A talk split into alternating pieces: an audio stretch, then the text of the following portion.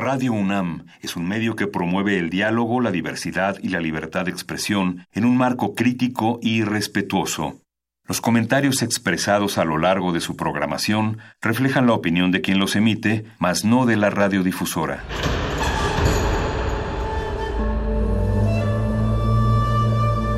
Un templo para la apreciación del ser mediante el sonido. mediante el sonido. Para nosotros. El sol sale durante la noche. Nuestros gritos llevan la mesura del silencio. Y el descontento está lleno de baile y risas. A todo, incluso a nosotros, nos resistimos. La Universidad Ustedes y nosotros somos la Resistencia modulada.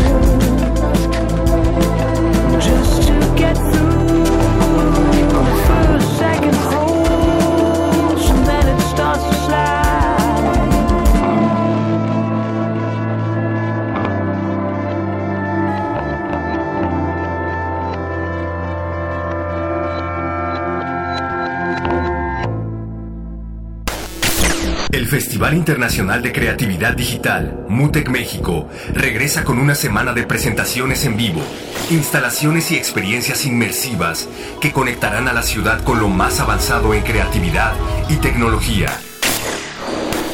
Tim Hecker and the Conoyo Ensemble, Fenes, Aisha Devi, Circle of Life, King Mida Sound, DJ Lag, Aparat Live y John Talabot. Entre un elenco de más artistas nacionales e internacionales por anunciar. Festival Mutec México. Del 18 al 24 de noviembre de 2019, en distintas sedes de la Ciudad de México y el área metropolitana. La Resistencia invita.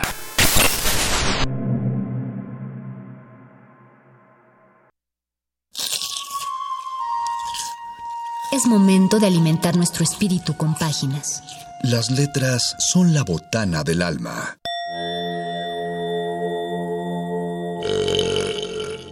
Recuerda la máxima. Los libros son como los tacos. Aún los malos son buenos. Muerde lenguas.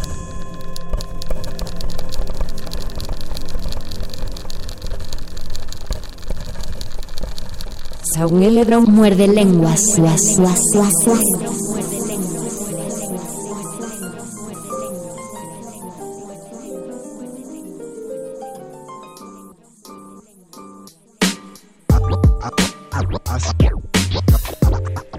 Faltan exactamente 12 segundos para que sean las 8 de la noche y 11 minutos del 28 de octubre. Se están acercando ya las fechas de las últimas celebraciones que nos hacen saber que está cerrando el año. Tres días para, para el Halloween, los que vayan a salir a pedir su calabacita y cuatro días para los que salgan a pedir calaveritas. Se acerca el fin de semana de las fiestas y de las actividades culturales y nosotros seguimos, o más bien empezamos a resistir desde este primer programa de la de resistencia modulada en lunes. Los saludamos desde el Muerde Lenguas. Presento a mi compañero Luis Flores del Mal. Y yo presento a mi compañero el Mago Conde. Así es, ya faltan cuatro días para Día de Muertos. Sí, ¿no? Ya faltan cuatro días, cinco días para el Día de Muertos, dos días o tres días para la noche del Halloween. Qué bueno que se combinan, porque así ya pueden salir los morritos 30, 31, 1 y 2 a pedir dulces. Para que, para que lo hagan de acuerdo a las correctas leyes cristianas, vayan el, el jueves a su Halloween, el sábado al Panteón y el domingo se amanecen a misa. Y pongan, y pongan por favor su ofrenda porque si no sus muertitos van a llegar a jalarles las patas. La ofrenda de manera tradicional debe ponerse desde el día de hoy porque el día de hoy es para las personas que murieron de manera eh, súbita en accidentes y que no o que no se enteraron sus familiares de su muerte o que no tienen alguien que que llore por ellos, así que desde el día de hoy se pone la ofrenda y se enciende una veladora para guiar a esas almas y que sean los primeros en llegar a la ofrenda. Y cada uno de estos días va teniendo una, una función, así que vayan preparando, hay que llenar de copal el olor de las calles, no sean gachos si ya tienen su, su ofrenda, pues total si ya la pusieron y ya conocen la tradición, pues prendan la veladora de una vez. Y por eso el día de hoy vamos nosotros a poner una, una ofrenda radiofónica, vamos a poner nuestra ofrenda de los libros necesarios en la ofrenda muerde lenguosa. ¿Qué libros pondrían y para quién? ¿Qué escritores que ya se nos adelantaron pondrían tanto es triste, pero pues, cada año se mueren escritores. Es lo natural de la humanidad. Entonces, ¿qué escritores pondrían independientemente si murieron en este año o si ya tienen mucho tiempo de muertitos? ¿A cuáles recordarían y por qué los pondrían en su ofrenda? Y lo más importante, si le van a poner una ofrenda a uno de esos escritores, ¿le pondrían uno de sus propios libros? ¿O cuál libro le pondrían para la ofrenda? Es, es una cosa de pensarse mucho, porque si uno va a visitar desde el otro lado el reino terrenal y resulta que uno solo viene a leer leer el libro que ya sabe cómo va porque uno lo escribió, probablemente no sea la mejor opción. Pero de eso platicaremos en el centro, en el core del programa. Recuerden, pueden dejarnos sus comentarios en Facebook, Resistencia Modulada. Ahí tenemos una transmisión en Facebook Live donde pueden dejarnos sus comentarios. No los manden por inbox, porque por inbox no los podemos leer porque tenemos la pantalla. Mándennos un tweet, pero nosotros no lo vamos a responder porque hacemos malos chistes de galletas. Así es, no podemos utilizar el Twitter arroba R modulada, pero si ustedes lo mandan, nuestra querida Vania Muchacha nos ayudará a que llegue el tweet hasta nuestros ojos y a partir de ahí a sus oídos. Pero antes de continuar, eh, la cartelera no se detiene y a pesar de que se aproxima a gran velocidad el fin no solo del año, sino de la década, aún así hay muchas actividades teatrales y culturales que se están realizando y por eso es que este muerde lenguas, este programa de radio también contiene un programa de mano. La poesía que sale de la página y se sube al escenario requiere de sus propios oídos. Ese público eres tú. Programa de mano.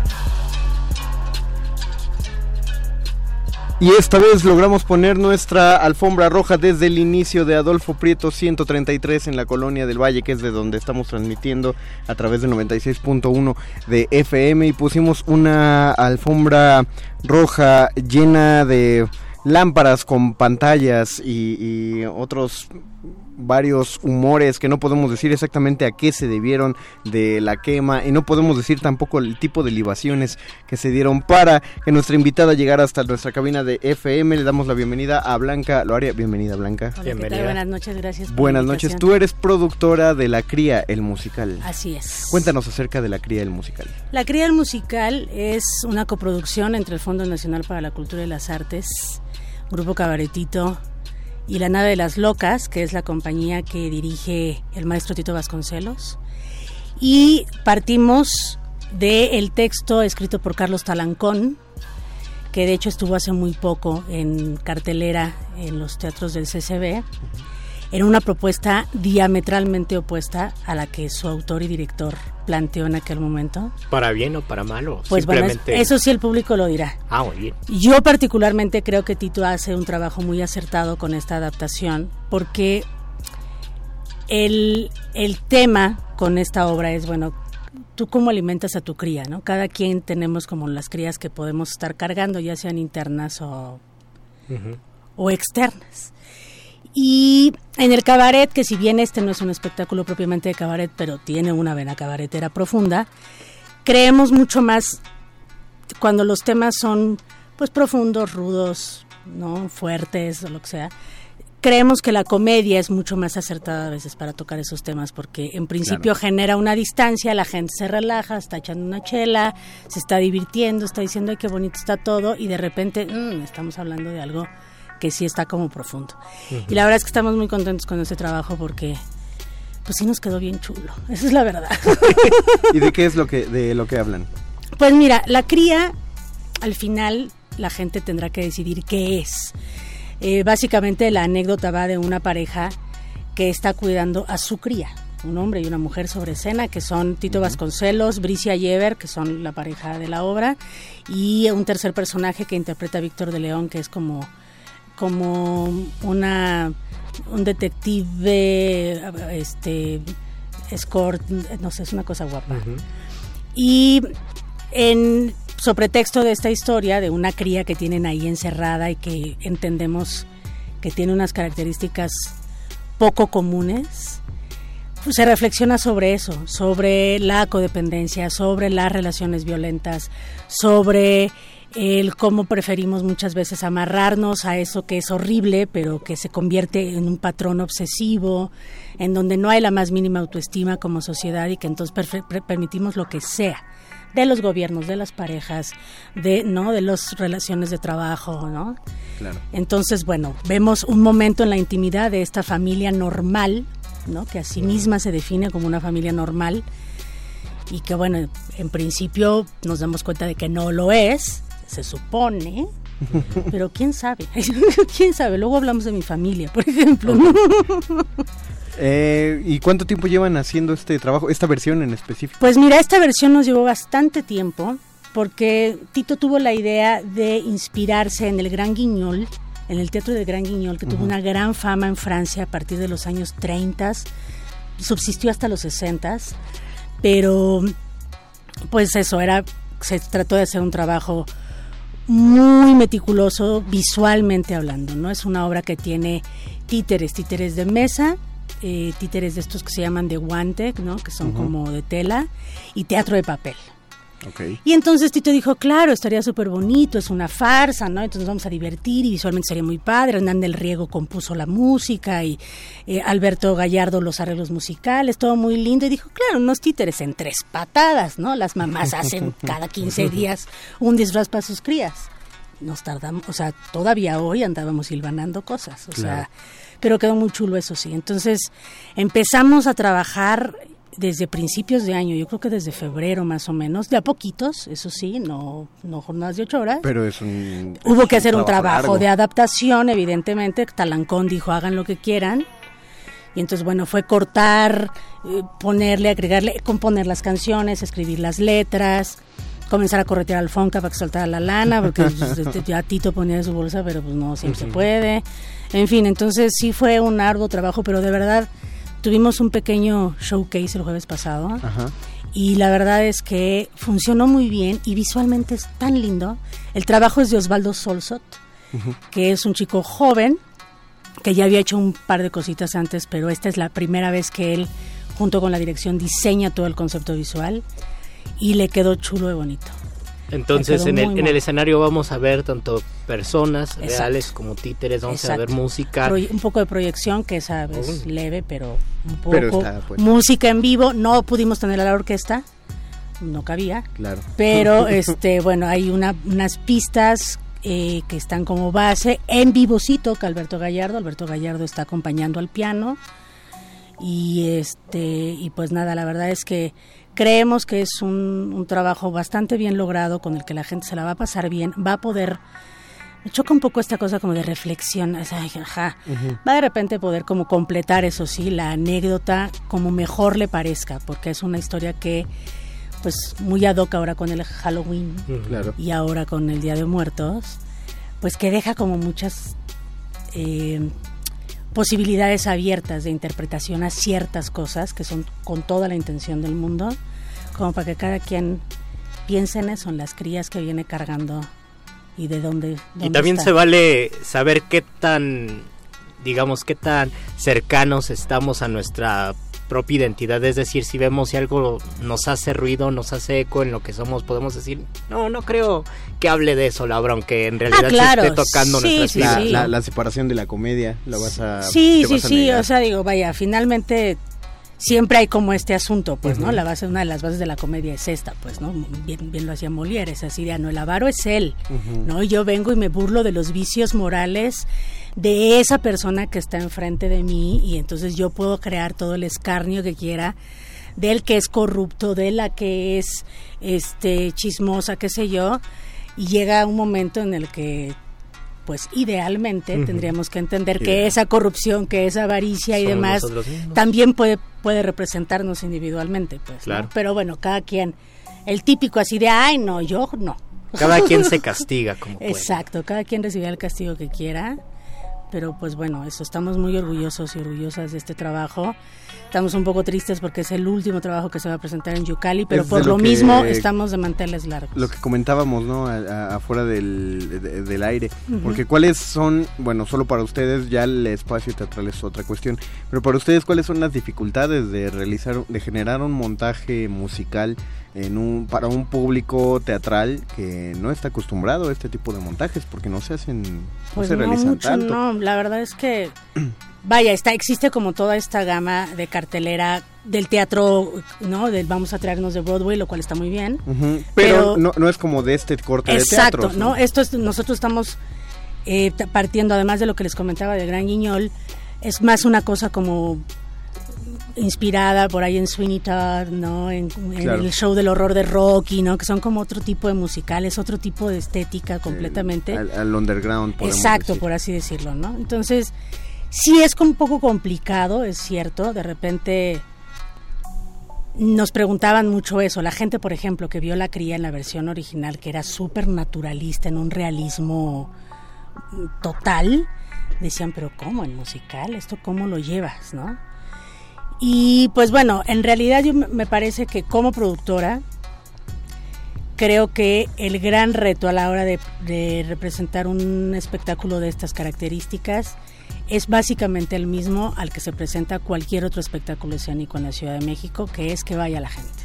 Claro. ¿no? es, ha sido un trabajo, ha ido cambiando mucho cómo son las dinámicas entre lo que se presenta escénicamente en la ciudad y el trabajo con los públicos y el trabajo con la publicidad y bla, bla, bla. No estamos desde hace unos años, ha habido como un intento de generar pues tú bromeabas hace un rato, ¿no? Que si la alfombra roja, que si la pre-campaña, que si las funciones de prensa, cosas así. Y sin embargo, la deuda histórica que tiene el Estado para con la educación artística en este país es fuerte. O sea, aún en las zonas de la ciudad que tienen una mayor cultura de consumo artístico, llámese por esto, no sé, el lomo coyoacanense, ¿no? El circuito Roma Condesa este Polanco y así, aún esa gente, tú vas y les haces una encuesta, no sé, la obra más vista en la Ciudad de México, la que quieras, o sea, te apuesto lo que quieras, le apuesto a, nuestros oyentes lo que quieran. La obra con mayor audiencia en México, con más años en México, no la ha visto la Colonia del Valle completa. Exacto. Hablando de números. Y si bien es una obligación y una responsabilidad de las compañías y de los artistas buscar generar ese vínculo con el público, lo cual es una, también es un trabajo que tenemos pendiente, que muchos años se nos acostumbró a que no era nuestra chamba, ¿no? Y ahora estamos entendiendo que por supuesto que sí. También es muy cierto eso, que la deuda histórica del Estado es gravísima, ¿no? O sea, no hay como eso, no, no se le enseña a las niñas y a los niños desde muy pequeña edad a decir, mira, puedes ir a un concierto, puedes ir a ver ballet, hay acá en estos lados una exposición fotográfica, es una cosa que la gente puede morirse sin haber pisado uno de esos lugares. Y las compañías están en jaque para realizar ese tipo de, difusiones de sus espectáculos. Pues si no en jaque, casi. Es que, lo mencionaste, ¿no? Por ejemplo, las funciones de prensa. Eh, los mismos teatros no otorgan funciones de prensa. Las compañías deben, deben renunciar a una de sus funciones. Exacto. Retrasar su estreno una semana y dedicar la función de estreno que sea una función de prensa, en aras de que las demás se llenen. Exacto. Y aún así es grave. Ah, Hoy en día, por ejemplo, el teatro institucional que sí sigue siendo un, vértice importante dentro de la producción nacional, no solo, no solo en la Ciudad de México. ¿Qué te gusta? No sé, 24 funciones son lo que más podemos llegar a tener. Y eso ya nos tocó una temporada grande. Ya es una temporada grande. El promedio ahora son 12 funciones. Tres semanas, tres semanas o cuatro si vas de viernes a domingo. Entonces apenas, eh, eso también es un problema importante de consumo cultural que tiene que ver con cómo trabaja el Estado y con cómo, los problemas de crisis que tenemos como, como sociedad, en donde no hay manera, dirían los mercadólogos, de generar fidelidad. O sea, tú como, como una persona que ofrece un producto apenas estás calentando, apenas está empezando a gustar, se está empezando a correr la voz, la gente apenas está empezando a decir, ay, mira, creo que sí está decente cuando qué, ya se acabó. Se acabó. Entonces, ese es un tema, porque justo lo que, a lo que tendríamos que apostar es a que, por ejemplo, La Cría, que estrenamos este próximo jueves 31, ya desde el día 1 esté lleno. Sí. ¿No? Porque si no, o sea, desde este primer fin de semana tenemos que ver cómo le hacemos. ¿no? Salir a correr, a, arrastrar a la gente desde el metro Insurgentes, ¿no? Así de pásale, pásale, porque si no, nos quedan dos semanas. ¿No? O sea, es así de... Y está, es, está grave. Es, complejo. o sea, es un trabajo adicional, aparte del que se tienen que aventar al realizar la misma obra. Y hay muchas cosas que se están pensando el mismo día de la función y durante la semana que hay que arreglar. Todo, o sea, desde que tenemos que volver a repasar el texto, vamos a vernos temprano para repasar las canciones. Y ya nos mandó notas el compositor, no sé qué. Y hay que ir a la entrevista, hay que este, retuitear, hay que compartir en Instagram. Lo cual no está mal, pero es una chambota. Pero es una chambota que no necesariamente se paga, ¿no? La verdad. O sea, porque pues también a veces el asunto es en cuánto puedes poner un boleto para que la gente vaya, porque justo lo que estás queriendo es que la gente se acerque, ¿no? Cuando, cuando una película pirata en el centro te cuesta 10 pesos. Sí, si revisáramos los costos, los boletos están muy por debajo de lo que deberían, valer. pero tampoco se les puede subir el precio porque no, da, no, se sostiene. Hay un cierto tipo de teatro y hay un cierto tipo de público que sí se puede dar el lujo de pagar lo que cuesta, por ejemplo, ir a ver El Rey León. Claro. Que, que en realidad a mí no me parecía que estuviera tan caro. Creo que eso vale ver una obra como esa. Exactamente. Pero también es un público que se agota en determinado momento porque pues ya no da para más y porque no puedes llegar a otros mercados más que al que ese pequeño grupo de la gente que puede pagar eso. Y también estamos hablando de un tipo específico de producciones, ¿no? Y, que justamente mucho de su inversión se va en la publicidad. Pero bueno, ahora cuéntanos de las de, las coordenadas. Este, ¿Van a empezar este jueves? ¿Hasta cuándo van a Empezamos este jueves 31, Meritito Halloween. Meritito Halloween. Meritito Halloween. Quien quiera llegar en disfraz, lléguele. Tengo solamente una indicación.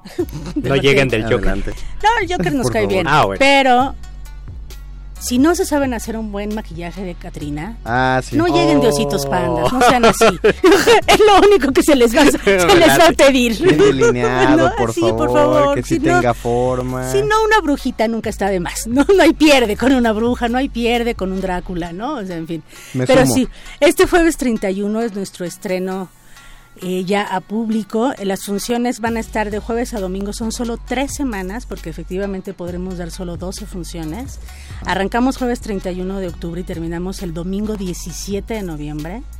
De jueves a domingo en horarios de teatro, jueves y viernes 8.30, sábado 7 y domingo 6 de la tarde. La cita es en Yucali Cabaret, que se encuentra en la calle de Amberes 63, en la meritita zona rosa. Está muy cerca, muy cerca de la glorieta de insurgentes, de Metro y Metrobús Insurgentes, entre Liverpool y Londres. Les, les repetimos entonces, son todos los jueves y viernes a las ocho y media de la noche, los sábados a las 7 y los domingos a las 6 ya son de la noche porque ya también oscurece a partir de las 6 en Amberes 613 en la zona rosa, ahí es eh, eh Cabaret. Si eh, si quieren eh, o todavía un motivo más para acercarse, como ya lo mencionó Blanca, este es la, la pues ya la recta final de Yocali Cabaret ya va a cerrar sus puertas. Después de esta. Después de esta temporada, entonces despidamos eh, otro espacio teatral más que debe cerrar por la por la dificultad de sostener un, un recinto teatral. Eh, me encanta ver sus hashtags en Twitter y en Facebook diciendo que no más teatros cerrados, qué bonito que lo hagan. Pero pues también, ¿por qué no vamos a asistir?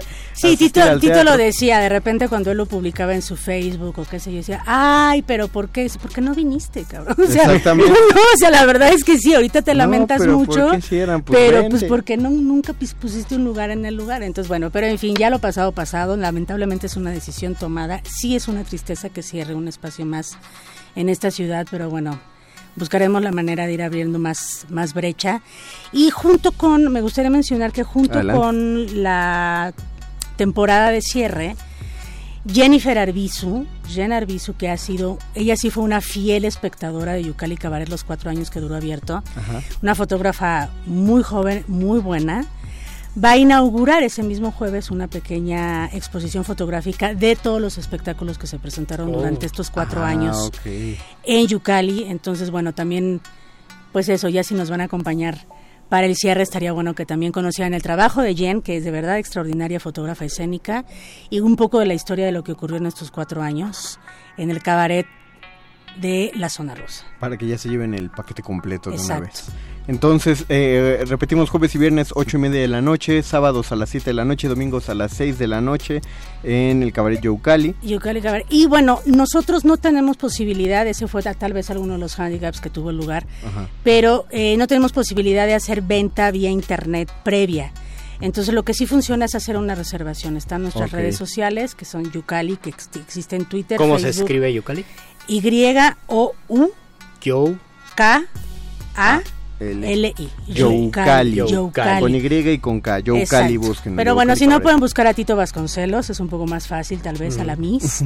y bueno, nos mandan un mensaje ya sea en Facebook, Instagram o Twitter, para ver la manera de que se reserve y entonces bueno, el precio también buscamos esta vez dejarlo en el precio más barato que existe en este momento en el mercado, que son 150 pesos justo bueno para eso, para que se animaran un poco más. Hay los descuentos de cajón, el, 50% estudiante para las personas de, la este, tercera edad. de la tercera edad, para, en fin, cáiganle y este y ahí nos arreglamos. De todas maneras, eh, vamos a insistir y a repetirlo hasta que este programa hasta que este programa llegue a sus 2000 emisiones, si pueden, si está en sus posibilidades, si tienen que forzarse un poquito en sus posibilidades, pero lo consiguen, le harían un favor enorme a cualquier producción que pudieran pagar boletos completos para entrar a, estos espectáculos que y si van a aprovechar un descuento, entonces pues llévense a mucha gente, llenen toda una fila, eh, no sé, de alguna manera equilibremos esto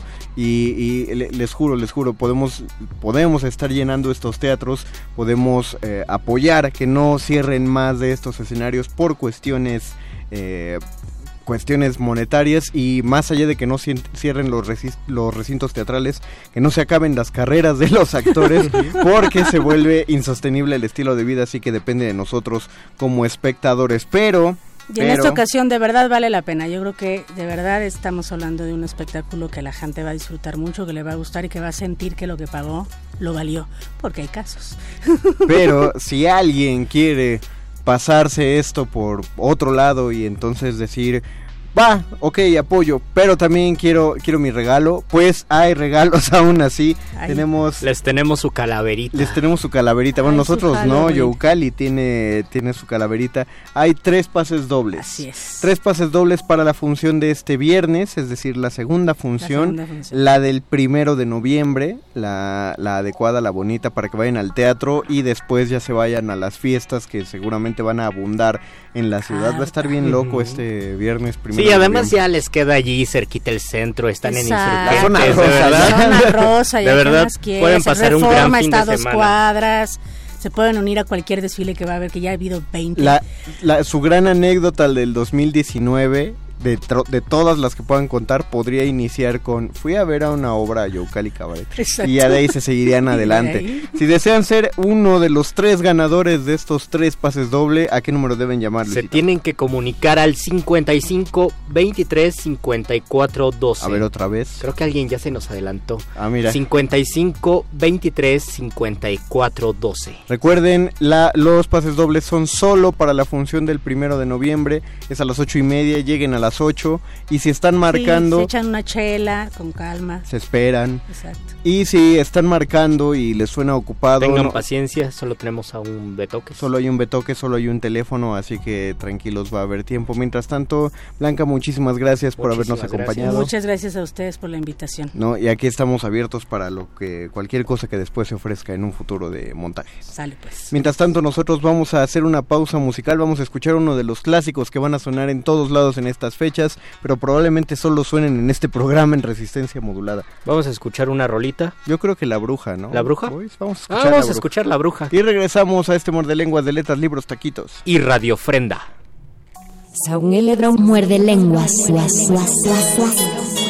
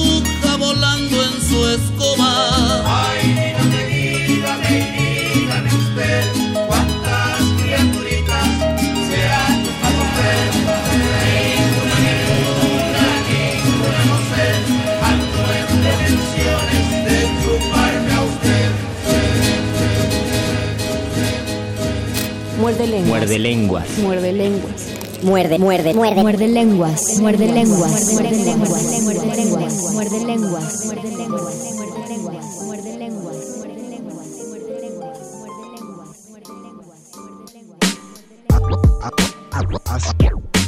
Regresamos a este Morde Lenguas de Letras, Libros, Taquitos. Y Radiofrenda. Acabamos de escuchar a los... ¿Qué?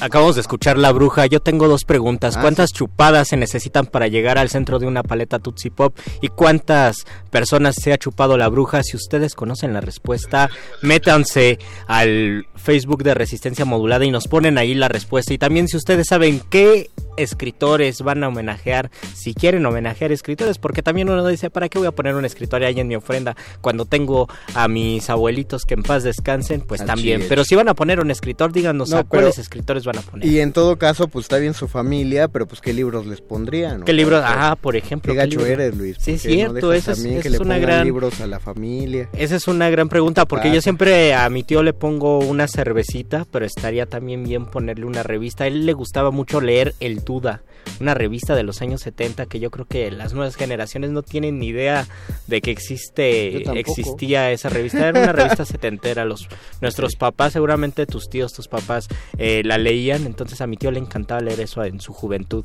La, no, la Nájera nos dice, yo recordaría a Oscar Wilde como un buen vino para beber. Al final de su vida abrazó mucho al catolicismo. Mm, dato muerdelenguoso. Gracias, Lalo. María Salas, gracias Lalo. María Salas nos manda saludos, saludos María. Y tengo otro comentario de Lalo Nájera, dice muy buenas noches, su amigo Eduardo reportándose. Macario es un libro que Ah, definitivamente genial. es imprescindible. Además una película que siempre pasan por estas...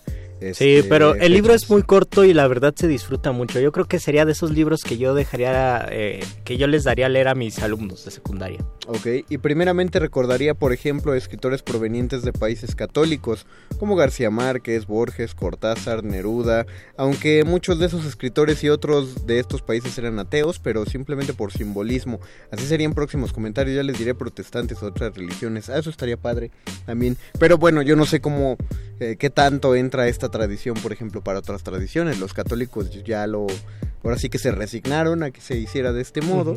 No sé cómo le va a los demás, pero son... Tienes razón, creo que tendría que ver algo así como de la tradición. Si nos centramos en los escritores. Ahora que si los libros son parte de la ofrenda ya es otra cosa. Y si nos centramos en la temática, yo creo que no existe un escritor que no haya, bueno, un- un- por lo menos una época literaria donde no se haya tocado la muerte y donde la muerte no haya sido un tema importante. Eh, decía Quiroga que solo hay tres temas en toda la literatura. Amor, locura y muerte.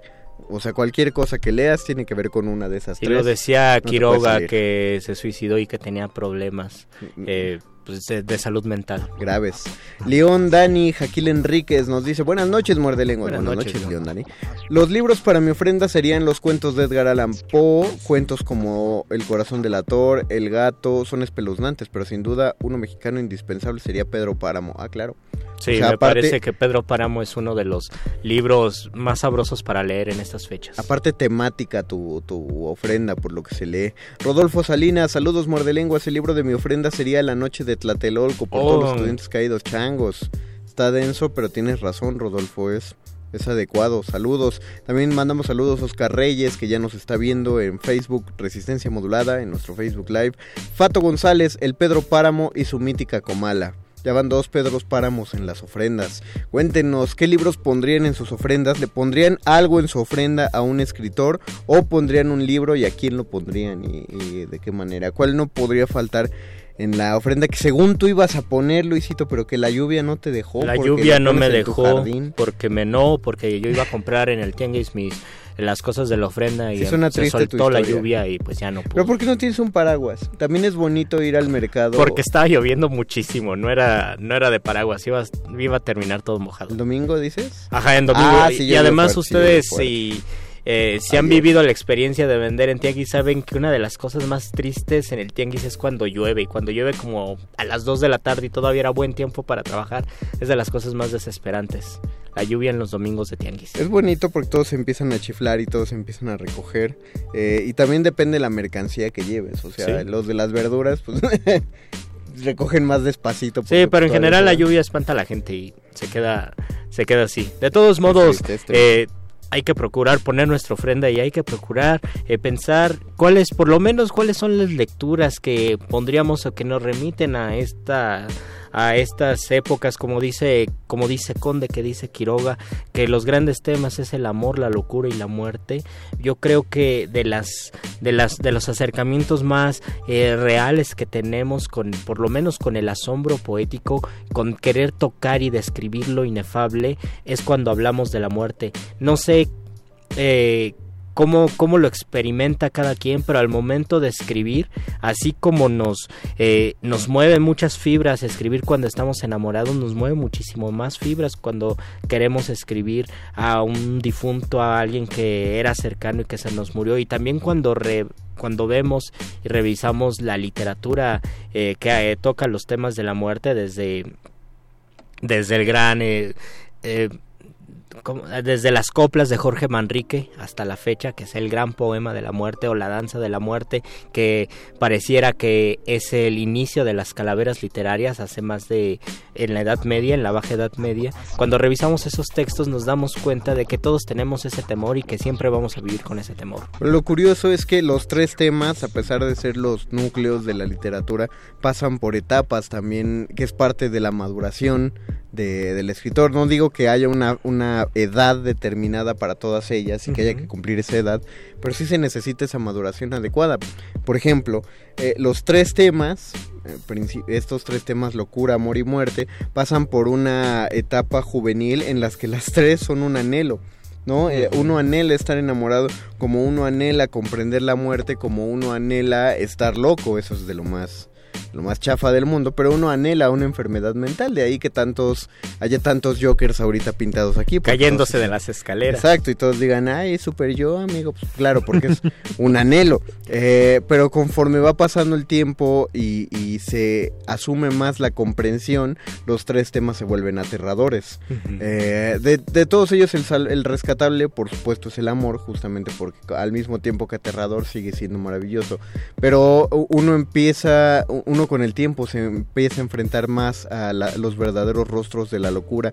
Y también lamentablemente por cuestión de flujo de tiempo uno se empieza a enfrentar también a, la verdadera naturaleza de la muerte. Y, no es lo mismo pensarlo cuando uno tiene 17 años que de alguna manera se siente inmune a muchas cosas que cuando ya se te ocurre pensar en eso a los 50, a los 60 y las personas, los, los artistas que reflexionan a los 70 o a los 80 años de la muerte dicen que lo que se extraña justamente de la juventud es esa lejanía de todo eso que algún día va a pasar, pero por aunque todo es impredecible, si tenemos veintitantos, incluso treinta y tantos años, lo vemos como un evento que todavía le falta mucho, incluso que Sí. le falta más de la mitad de lo que hemos vivido. Entonces es algo que lo podemos vislumbrar como un evento extraño, pero ya cuando estás en la- cuando tienes 70, 80 años, lo ves que está inmediato y que en cualquier momento pudiera suceder y esto cambia también muchísimo tu perspectiva y tu panorama de la vida. Lo curioso es que hace 600 años, bueno, hace 300 años cuando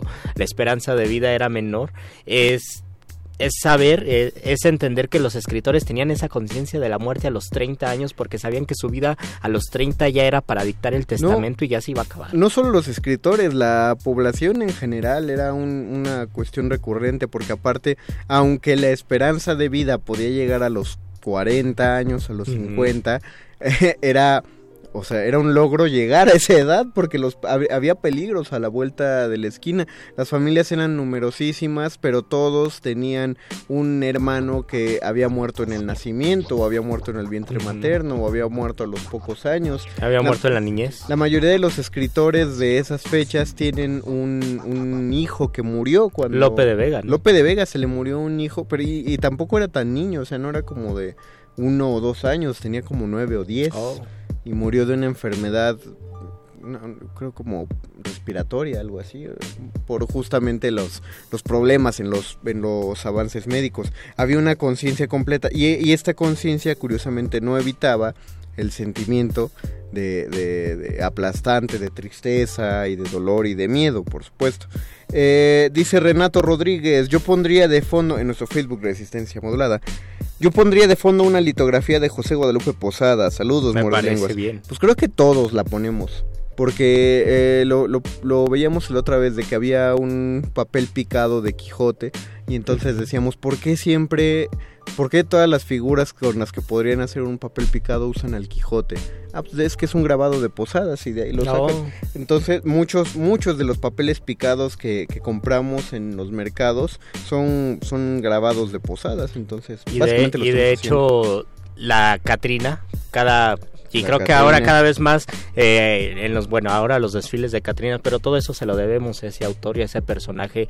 Y es curioso que eso se haya filtrado tanto en el imaginario colectivo y tanto en la vida eh, en las costumbres eh, del 2 de noviembre y del 1 de noviembre que hasta llegan los extranjeros y es curioso ver cómo ellos buscan disfrazarse y pasearse con un disfraz de Catrina. Eso de está padre. Sí, Eso a mí también padre. me gusta muchísimo. Mujer del Mar dice, hola muerdelenguos, Hola, yo Mujer del Mar. las muertas de Ibargüengoit. Las muertes de Ibargüengoitia es un Denso, de. Ibargüengoitia es un libro denso, yo creo que es de los libros más densos De- porque densa la elección también, ¿no? De- Primero pensé en Ibargüengoitia y que me perdone Ibargüengoitia, pero cuando dijiste que hoy se ponía la ofrenda a los que murieron de forma imprevista, recordé. Tengo que, tendría que poner hoy una ofrenda a la salud de Ibargüengoitia porque se dio Un pues avionazo. un avionazo y, y falleció y de una manera impredecible. Y también Muy impredecible. En el, en el momento donde era más frecuente, ahora todavía pasa, pero era más frecuente los los accidentes en avión. Siempre que viajen en un avión, eh, recuerden y tengan miedo de que se vaya a estrellar. Piensen que Ibargüengoitia era mejor que muchos de nosotros y, y se murió en un avión. Así que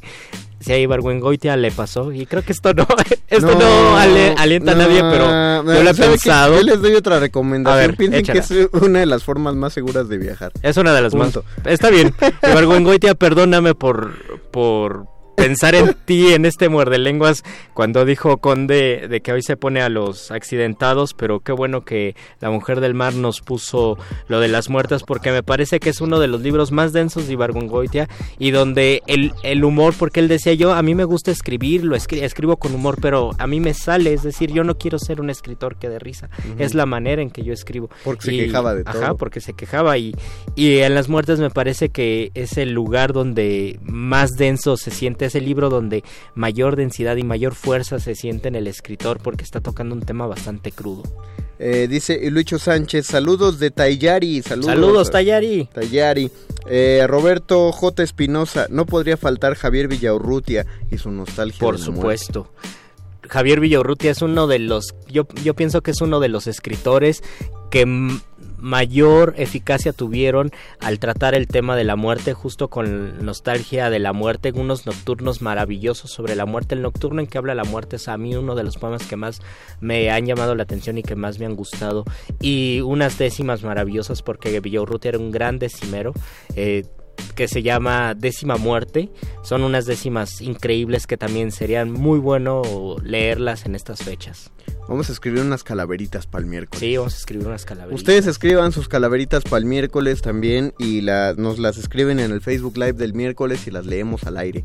Y a ver, pues a ver cómo, cómo, cómo más calaiguana en las plumas de los muerdescuchas. Vamos Ah, a... padre, porque Sí, también, sí, sí. porque creo que es otra cosa que se hace poco, o sea, sí concibo que haya gente que ponga este los libros en su ofrenda, ¿no? No, no descubrimos el hilo negro en este programa, pero las calaveritas originalmente las hacías para ponerlas en la ofrenda, no, bueno, para recitarlas durante la fiesta. Y son pues, pocos los que ponen calaveritas. Son en su muy ofrenda. pocos, o sea, yo, yo no recuerdo haber visto una ofrenda Y además que sí- no sea de una escuela o de una institución que no tenga que Y tenga José. Guadalupe Posada es el es el coautor casi de las calaveritas porque las primeras calaveritas venían acompañadas de grabados de José Guadalupe Posada. Por eso eran calaveritas. Igual vamos a hablar de las calaveritas. A mí me gustaría compartirles un Ah, poco sí. sobre el origen, la tradición, de dónde salió, por qué se llaman calaveritas, cómo escribir una calaverita, todo esto en el otro, Sí, el, pues, miércoles, en el otro el programa. miércoles lo desarrollamos, ahora nos quedan 90 segundos y, y creo que son buenos para irnos despidiendo y agradecer a don Agustín Mulia en la operación técnica. Agradecer a Oscar El Voice en la producción. Agradecer a Alba Martínez en la continuidad. Betoques en la respondición de los de, los- teléfonos. de la Oye, telefonización. de la telefonización. Por cierto, se fueron los boletos, gracias por Se llamar. fueron los tres boletos, muchas gracias. Pero ¿qué ibas a decir? Porque dijiste, oigan... Ah, oigan, hoy estoy inventivo de 70 palabras. Y es que terminé de leer Campo General, que es uno, que Gran Sertón, que es uno de los grandes libros que yo pondría en mi ofrenda y es un libro que inventa muchas palabras. De todas formas, todavía tienes 60 segundos. velo. Todavía tengo Sí, 60 así es. segundos, así que agradezco al Mago Conde por esta Y yo agra- participación. Yo agradezco a Luis Flores del Mal por, por acompañarnos esta, esta noche. Qué bueno que ya te sientes mejor. Qué bueno que ya no tenemos más tiempo, si no les contaríamos el chiste de la galleta. Híjole. Pero no, no lo vamos a hacer, amigos. Pensamos que lo íbamos a hacer este 28 de octubre, pero pues ya no podemos. Ahora espérense el año que entra. Ahora se esperan el otro 28 de octubre. Si cae en lunes o miércoles, a ver. Es que tiene que ver con el San Juditas Day. Tenía que ser hoy. Ah, por cierto, este, saludos a todos los que se fueron a, la- a la iglesia de San Hipólito, porque qué padre desquiciaron. Saludos a San Hipólito porque todo mundo lo olvida. ¿Quién Y- es San Hipólito? No So- sé. Solo sabemos quién es San Juditas porque está en la iglesia de San Hipólito. Creo que aprovechamos muy bien nuestros últimos 60 segundos. Ya nos quedan 15. Y bueno, pues escriban sus calaveritas. Nos escuchamos el miércoles. Se despiden de estos micrófonos. Luis Flores, el mal. Y el Mago Conde. Saúl Eledrón muerde lenguas. Suas, suas, suas, suas. Última enseñanza del día. El dinero no compra la felicidad. Pero compra libros y tacos. Y eso se le parece mucho. Medítalo.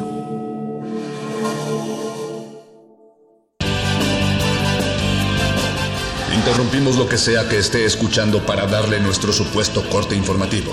La nota nostra. No lo dijimos primero, pero lo decimos mejor.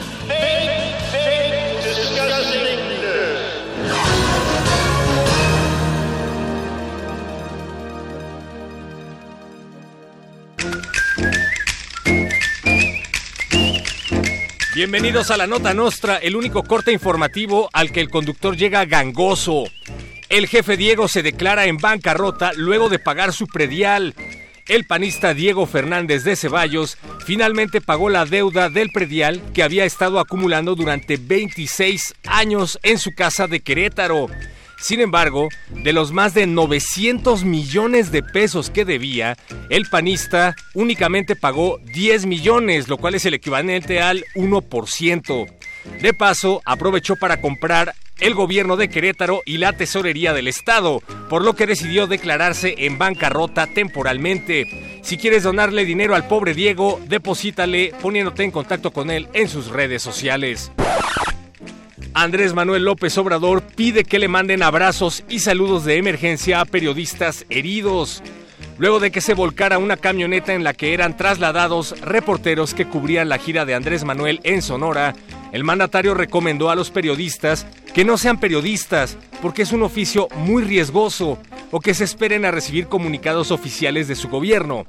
Dos de los diez periodistas que iban en la camioneta que se volcó tuvieron que recibir atención médica de emergencia, por lo que el mandatario les envió abrazos y saludos de emergencia a ellos y a sus familias. Dijo que también les cobrará los gastos médicos una vez que estén totalmente recuperados. Se dispara el consumo de mona de guayaba y tonayán en el San Juditas Fest. Un fuerte operativo de seguridad fue ordenado con motivo del Día de San Juditas. El saldo hasta el momento, varias sobredosis de mona de guayaba. También aumentaron los accidentes en bicicleta de las avenidas debido a que iban distraídos cargando sus santos. El operativo de seguridad fue cancelado de último momento debido a que todos los policías pidieron el día para llevar a pasear a sus San Juditas. Y en noticias que no son noticias en realidad, Felipe Calderón asistió a la Fórmula 1 y lo sacaron bien pedo, para variar. Ah, y tampoco fue gente al meeting al que convocó para su partido. Luis Flores del Mal tiene toda la información.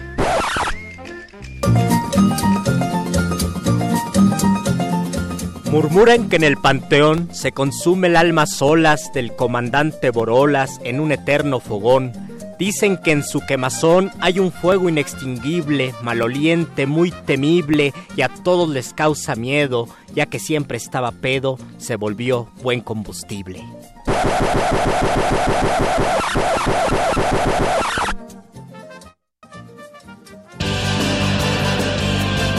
Estas fueron las noticias del día. Si no lo escuchó aquí, entonces fue en otra estación. ¡Maldito aparato! ¡Sé más gracioso!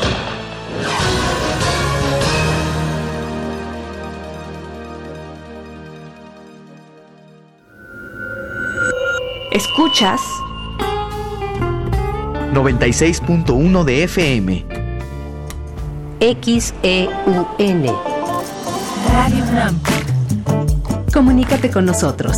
Correo de voz 5623-3281. Correo electrónico radio arroba unam.mx.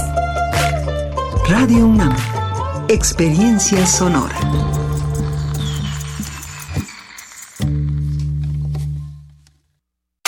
Info Ciudad de México presenta Voces por la Transparencia, en la voz de Maestro Mauricio Huesca Rodríguez, consejero electoral del Instituto Electoral de la Ciudad de México.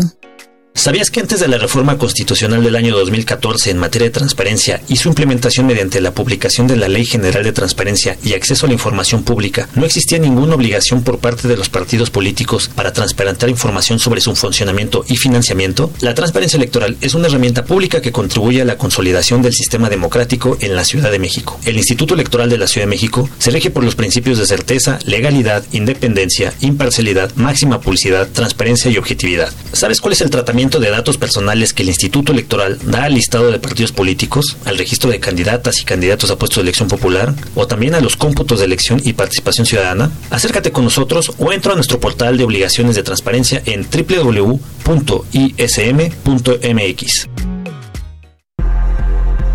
La lucha por la equidad de género se consigue por varios frentes, desde las ideas y denuncias del feminismo hasta la deconstrucción de la masculinidad. Entre hombres, México, un espacio radiofónico para cuestionar la imagen que tenemos acerca de lo que consideramos masculino. De lunes a viernes a las 6.50 horas, retransmisión a las 15 horas por el 860 de AM y a las 6.30 horas con retransmisión a las 17 horas por el 96.1 de FM. Para poder corregir, primero hay que reconocer. Radio UNAM, experiencia sonora.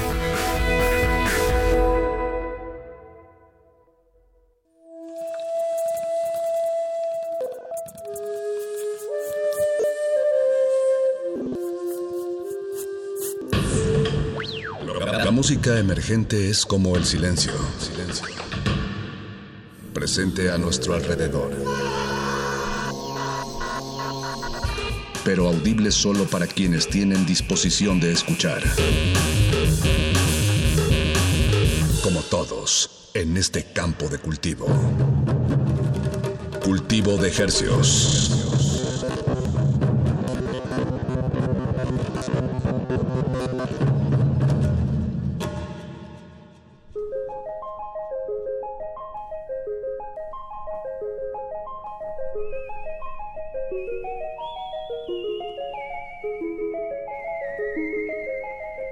Organismos audiosensibles y radioceptibles inmersos en las ondas hercianas, bienvenidos a otra emisión de Cultivo de Hercios. El invernadero musical de resistencia modulada que se atomiza y transmite los lunes y jueves a las 9 de la noche en compañía de todos ustedes y de música recién cultivada que hacemos llegar hasta sus oídos. Por la frecuencia del 96.1 de FM.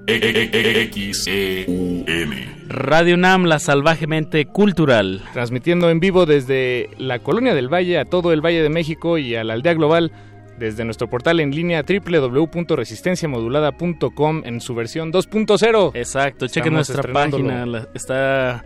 ¿Cómo se diría? Pues sí, estamos estrenando. Está más bonita que la anterior. el maestro Candiani de, de Resistor, el programa de tecnología de... es, quien hace el favor. Es quien se, se encarga de esto.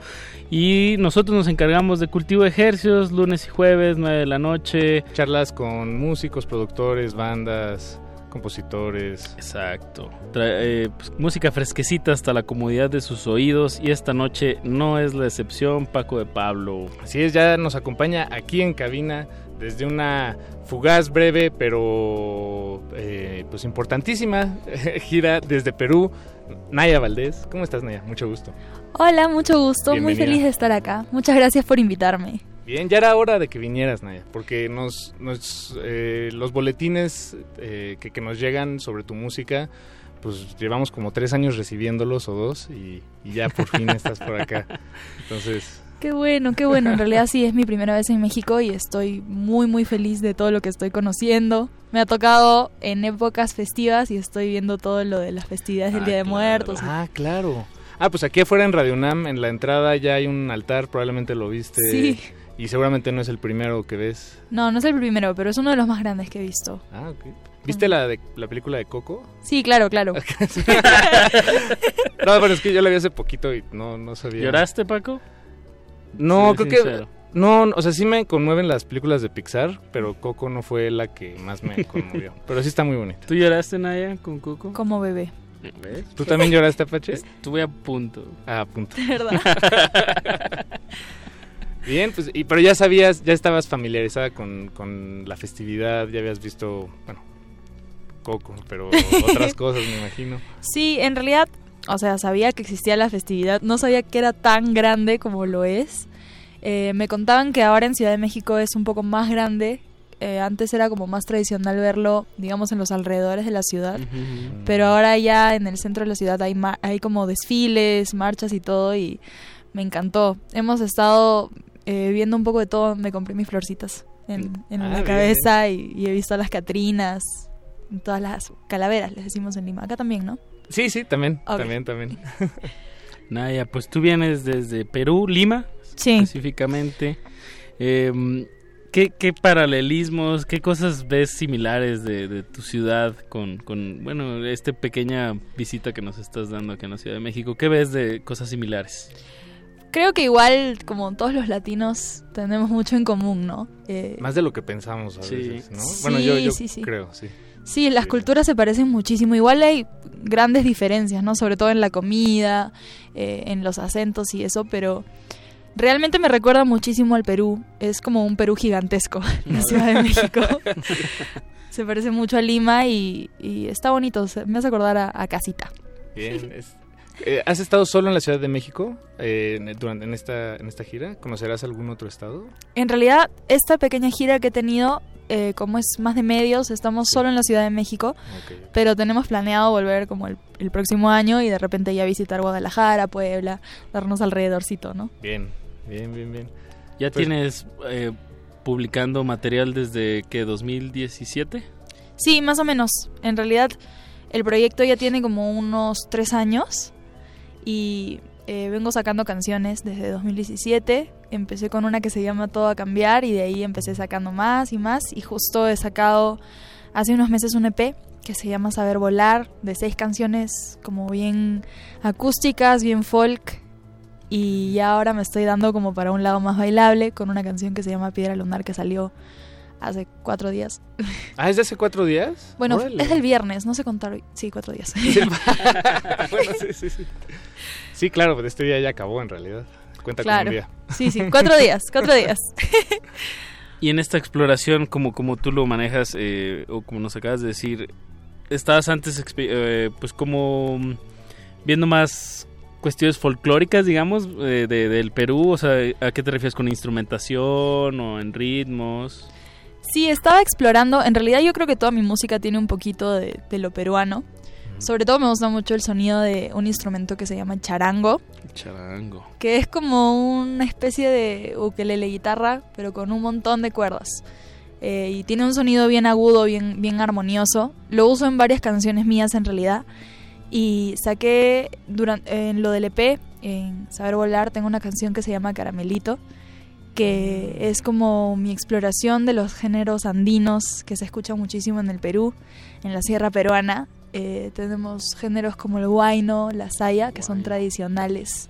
Y obviamente eh, no es como tradicional, tradicional, pero fue mi, mi probadita de lo andino y la verdad es que me encanta, me encanta esa música.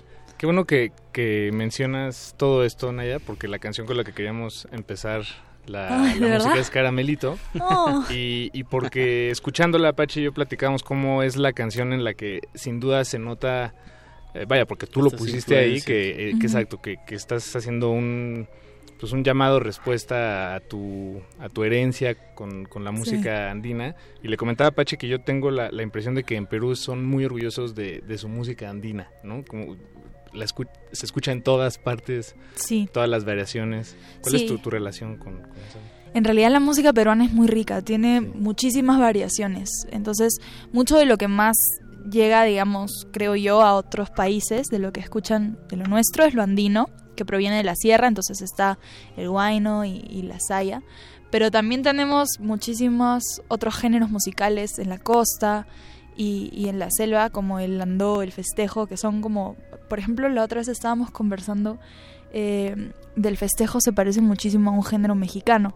Entonces estábamos recordando cómo hay géneros que se parecen entre ellos, entre la música latina, y que no son lo mismo, por supuesto, ¿no? Pero yo creo que igual nos orgullecemos muchísimo de nuestra música porque es muy rica, se separa en las regiones del Perú y puedes encontrar muchas diferencias entre la música peruana si vas a la costa, si vas a la sierra, inclusive si vas a la selva, vas a encontrar cosas totalmente distintas que parecen de otro país. Y bueno, yo exploré con lo andino porque siento que es lo que más se acerca a lo que yo hago, como al, folk, porque la música andina es una música muy melancólica, casi como llorada. Entonces es así como eh, te lleva a, esa sensación, ¿no? A esa sensación un poquito triste, alegre, eh, muy dulce. Entonces sí. Pues vamos a, llorar contentos a continuación. este, vamos a escuchar este tema que se llama Caramelito, que lo publicaste como un sencillo y luego ya lo incluiste en el en, Saber Volar, ¿no? Exacto. que salió este año. Eh, pues escuchemos Caramelito de Naya Valdés aquí en Cultivo de Ejercicios y regresamos.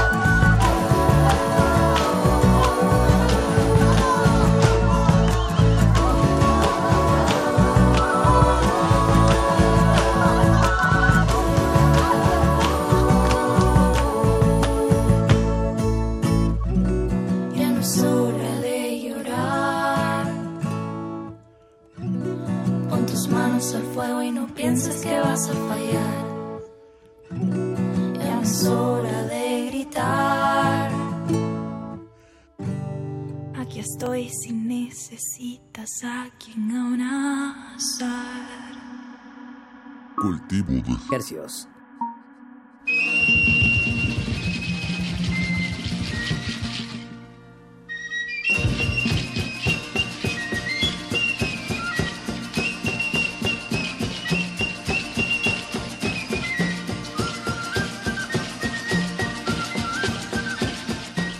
Acabamos de escuchar Caramelito de nuestra invitada esta noche desde el Perú, Naya Valdés.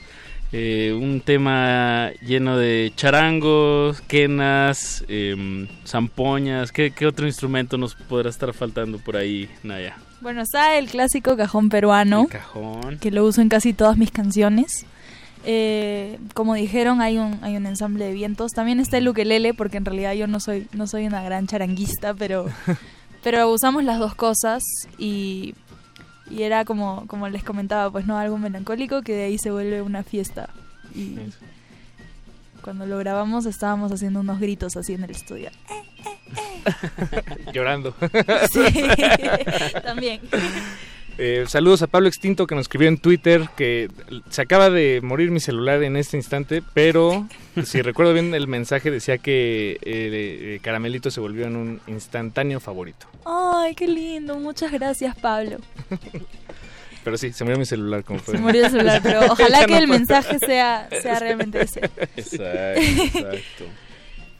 Naya, el, es un tema a veces recurrente en esta sección y más viniendo de- del Perú que, que es muy conocido por su comida, por su gastronomía. Eh, cuéntanos Sí que sí. un poco sobre qué, qué, qué te ha gustado y qué no te ha gustado de la comida mexicana. Bueno, en realidad cuando yo he llegado a México no he podido probar toda la comida tradicional mexicana porque soy vegetariana. Entonces no he podido Mm. comer, por ejemplo, los tacos al pastor. Claro. Pero de lo que he probado, definitivamente mi favorito ha sido la flauta de papa. Ah, rico. ¿Bañada en salsa? Sí, venía con crema y con lechuga y creo que era queso cotija, si no me equivoco. Estaba riquísimo. Riquísimo, riquísimo. Y también me gusta mucho la cajeta. todo de cajeta es rico. Sí, sí, sí. sí, porque allá, allá en el Perú em, tienen mucha papa, ¿no? Sí. bueno, muchas variedades. eh, Sí. Es, es impresionante. Tienen Sí. como cientos. Bueno, no se estoy exagerando, pero... No, mucho más que Sí, ¿verdad? cientos, mucho más que cientos, miles. En Va- realidad hay, sí, hasta tenemos una papa que es como morada, así como mi pelo. Y eh, hay una cantidad de variedad de papa, eh, sobre todo en la sierra, y en el Perú comemos muchísimo de eso. Y muchos platos típicos del Perú se hacen con papa. Por ejemplo, comemos papa a la huancaína, que es como con una salsa de ají de chile. Eh, en el Perú tenemos un chile amarillo que le decimos ají. El ají, sí, sí, sí, Sí, sí. sí, sí. Eh, Bueno, también en, en- vaya, bueno, en, en, en Chile y en Argentina también lo usan, ¿no? El ají. El ají amarillo es típico peruano. Ah, ok, hay de distintos colores. Y la Inca Sí. Cola. Y la Inca Cola. Ah, la Inca Cola, sí. La deliciosa Inca Cola. A ¿A no ustedes gusta. les gusta? No, No. me gustó, la probé una vez y la verdad, nada. ¿No? ¿Se hizo muy dulce? Se hizo muy dulce. Es que sí es muy dulce, pero a mí sí me gustó por eso. Igual y con una cantidad exacerbada de hielos puede ser. es mi favorita. Naya, tú siendo una, pues, una músico joven, muy joven, em, desde Lima, ¿qué, ¿qué artista nos puedes recomendar? ¿Qué, ¿Qué crees que está ahorita sucediendo en Lima que se está como tratando de mover hacia otros lugares? El caldo de cultivo. Ajá. El caldo de ¿Qué, cultivo. qué Hay- artistas puedes ver así como, como tus pares? O, ajá, en sonido o en propuesta o en... Hay muchísimas propuestas musicales de, de Lima. Eh, yo creo que una que, que han escuchado bastante acá en México son Kanaku y el Tigre. Wow. Ah, sí. Eh, en la emisión pasada entrevistamos a su productor Humber- acá, a Humberto- un Ah, señor, pero él era, él era peruano. Sí, sí, sí, sí. claro. Sí, sí, sí. Sí, sí, sí. eh, se me fue totalmente su nombre también. Bueno, Humberto pero él- Polar. Humberto Polar estuvo aquí en la cabina. eh, él hace más como, bueno, nos dec- eh, como música experimental con sintetizadores. Pero sí, justo estuvimos hablando de Kanaku y el Tigre. Él fue el productor de, de acá en México. Yo soy súper fan de Sí, ellos. eso es muy buena música. Sobre todo sus primeros discos me, me gustan muchísimo y, y escucharlos en vivo también es una gran, una gran aventura y me alegra mucho que en realidad los estén conociendo más acá en México porque son una gran banda. También, bueno, sé que la banda Los Outsiders vinieron aquí, a, a- estuvieron, si no me equivoco, en Estados Unidos y también aquí eh, produciendo su nuevo disco y ellos hacen más como un rock independiente. Eh, también está en cuanto a solistas, hay muchas solistas nuevas como de mi edad que también son muy buenas. Está Lorena Blume, Nuria Saba, que hacen así un género como folk que, que me gusta mucho.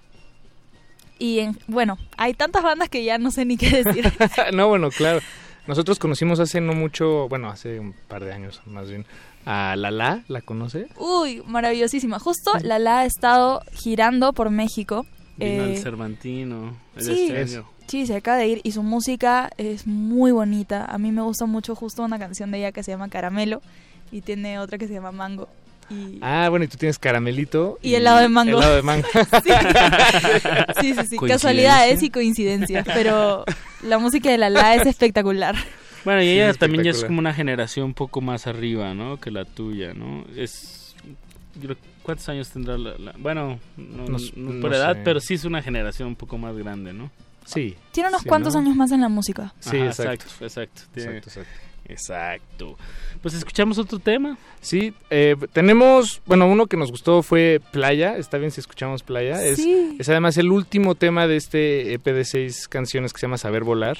Que lo pueden escuchar en todas las plataformas Ya está digitales. publicadote. Gracias. Y como es el último, pues queremos jugar en contra del algoritmo y de la, Exacto. de la probabilidad y pues darle aire a esta, a esta cancioncita tan pequeña que se encuentra al final. Aparte es lunes por la noche Claro. y, creemos que, exacto, tiene ese mood que, que, que está pensado hacia ustedes que están ahí afuera. Escuchemos Playa de Naya Valdés.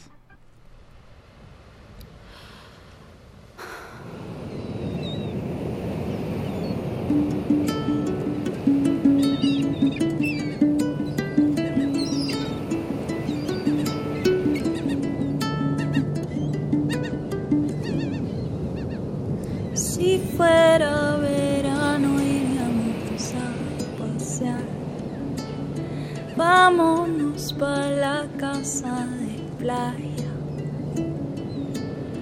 Todas las peleas se derriten en la sal. Entra un rato conmigo en el agua. Y sé que no soy yo y no eres tú, es cosa de nuestra actitud, que los granitos de la arena viendo el y yo sé que no eres tú y no soy yo, que a veces quema el calor y que lo malo es una hoz y se convierte. Ah, ah.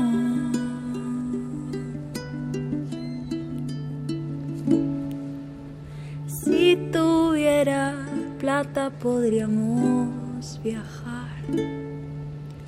Podríamos pasarnos de la raya. Irnos hacia Europa y pronto recordar la vieja casita de la playa. Contaré en tu pelo las conchitas blancas, viendo cómo adorna tu corona imaginaria. Y sé que no soy yo y no eres tú, que es cosa de nuestra actitud, que los granitos de la arena viendo el y yo sé que no eres tú y no soy yo, que a veces quema el calor que lo malo es una O que se convierte.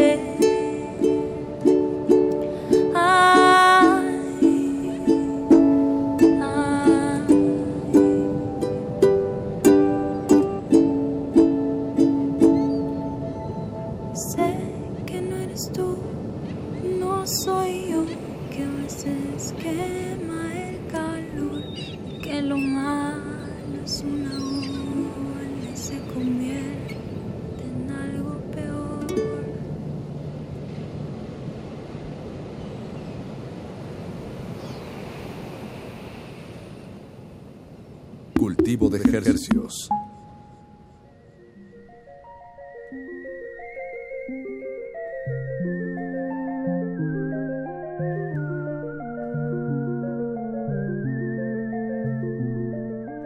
Escuchamos Playa de Naya Valdés para una noche de lunes. Después de la tormenta de ayer. Para los que no viven aquí en la Ciudad de México, ayer hubo un tormentón bastante, bastante fuerte. Muchos rayos. Hoy también, ¿no? Sí, ¿verdad? Pero ayer sí, eh, yo sí me, asu- o sea, me asusté tantito.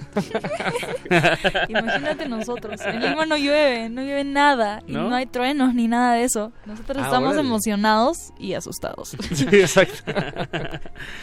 ¿Cuántos días les quedan aquí en esta Ciudad de México?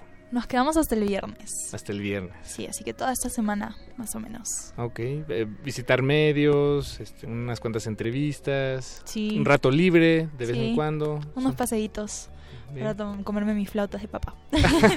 Muy bien. ¿Y tienes algún plan, eh, digamos, para este año en cuanto a música eh, o, o videos o publicaciones? Platícanoslo. En realidad estábamos pensando trabajar eh, justo la canción nueva que se llama Piedra Lunar. Estamos viendo si sacarle un video o tal vez una versión acústica. Estamos evaluando cuál de las dos nos gusta más, pero de todas maneras queremos queremos seguir trabajando esa canción porque a la gente le está gustando y eh, ya que estamos cerrando el año queremos terminar con ese sencillo, ¿no? Bien. Sí, ¿Va a ser sí. parte de otro material? De todas maneras, yo creo que igual lo que yo planeo es sacar como un EP de música un poco más latina, urbana, Ujú. donde entran canciones más movidas que tengo yo como Helado de Mango y como Piedra Lunar, Mm, que ya no son tan tranquilas, entonces siento que pertenecen juntas a, a, a otro grupo, ¿no? Claro, porque estas, eh, sí, son, son sencillos que en realidad mar- están empezando a marcar otro, ot- otras inquietudes musicales. Sí, Como con bases más electrónicos, con elementos más electrónicos, ¿no? Sí, en realidad lo descubrimos justo con el lado de mango porque esa canción salió de la nada, salió de mi alma, de mi corazón y tocarla en vivo es muy divertido. Entonces quise hacer canciones más así porque me parece que es muy lindo y muy divertido compartir eso con el público porque de ahí se ponen a bailar. Yo bailo horrible, entonces ellos me ayudan. Y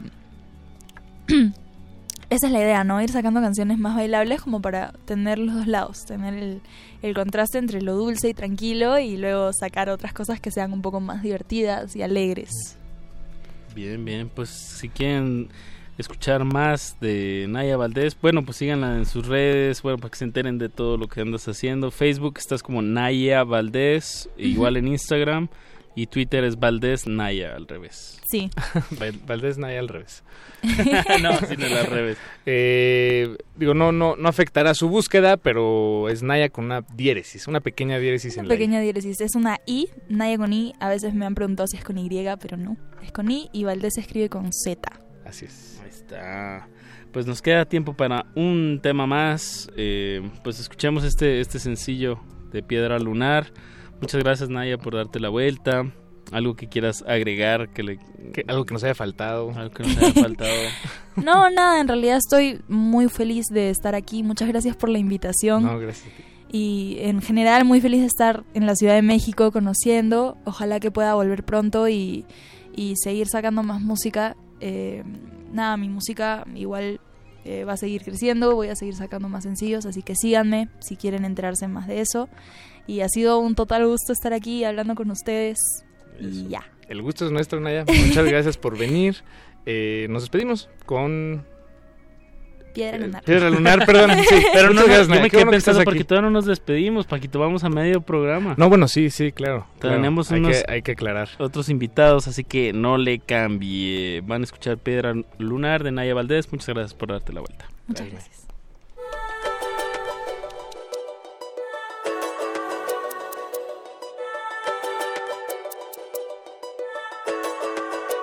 Siento que algunos días son más difíciles. Todo bien, a veces duele lo que no fue. Otra vez estuve sola y a mi suerte es sin saber que mi balance se iba a perder. Y llegaste tú de la oscuridad, viniste cargado, jugaste a matar. No quise acercarme, te quise evitar. A ti y tus ojos de piedra lunar. De piedra lunar. De piedra lunar. De piedra lunar.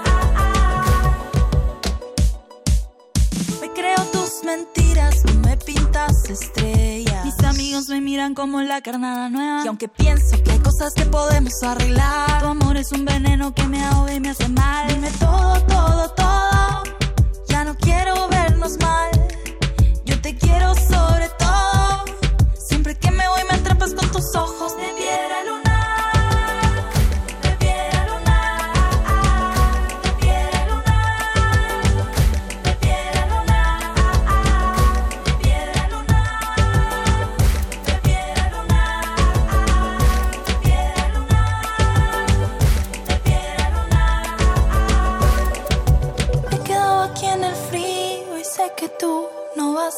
Quedarte conmigo. Me he quedado en el vacío y he perdido a mi mejor amigo. Siento que es una adicción, mi perdición.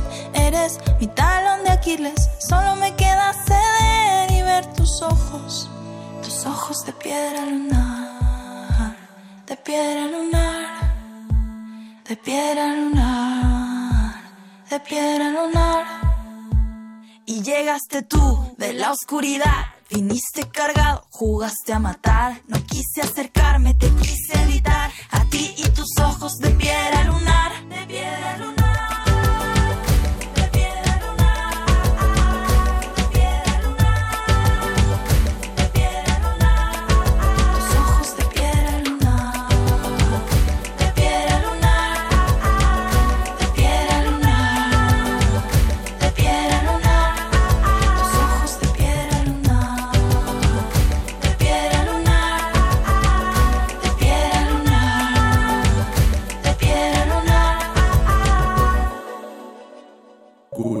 De ejercicios.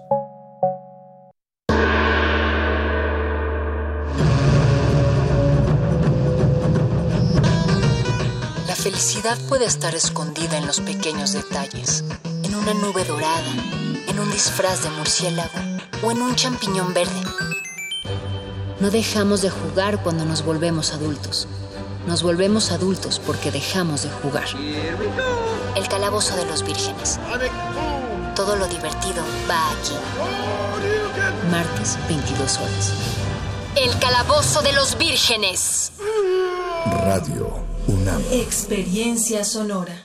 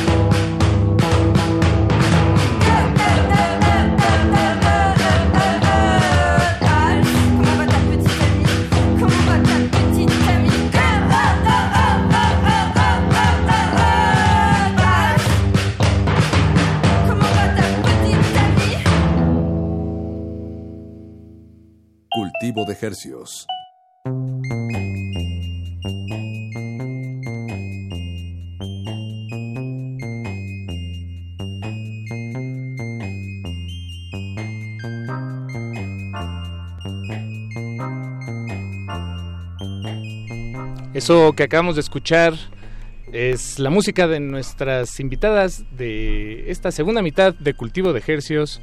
Eh, a quienes tenemos el placer de tener aquí en la cabina, nos visitan desde Francia y la banda se llama este, Tienes miedo de decirlo mal, Sí, tengo miedo de decirlo mal porque mi francés no, no está muy pulido, pero afortunadamente tenemos aquí a Michelle.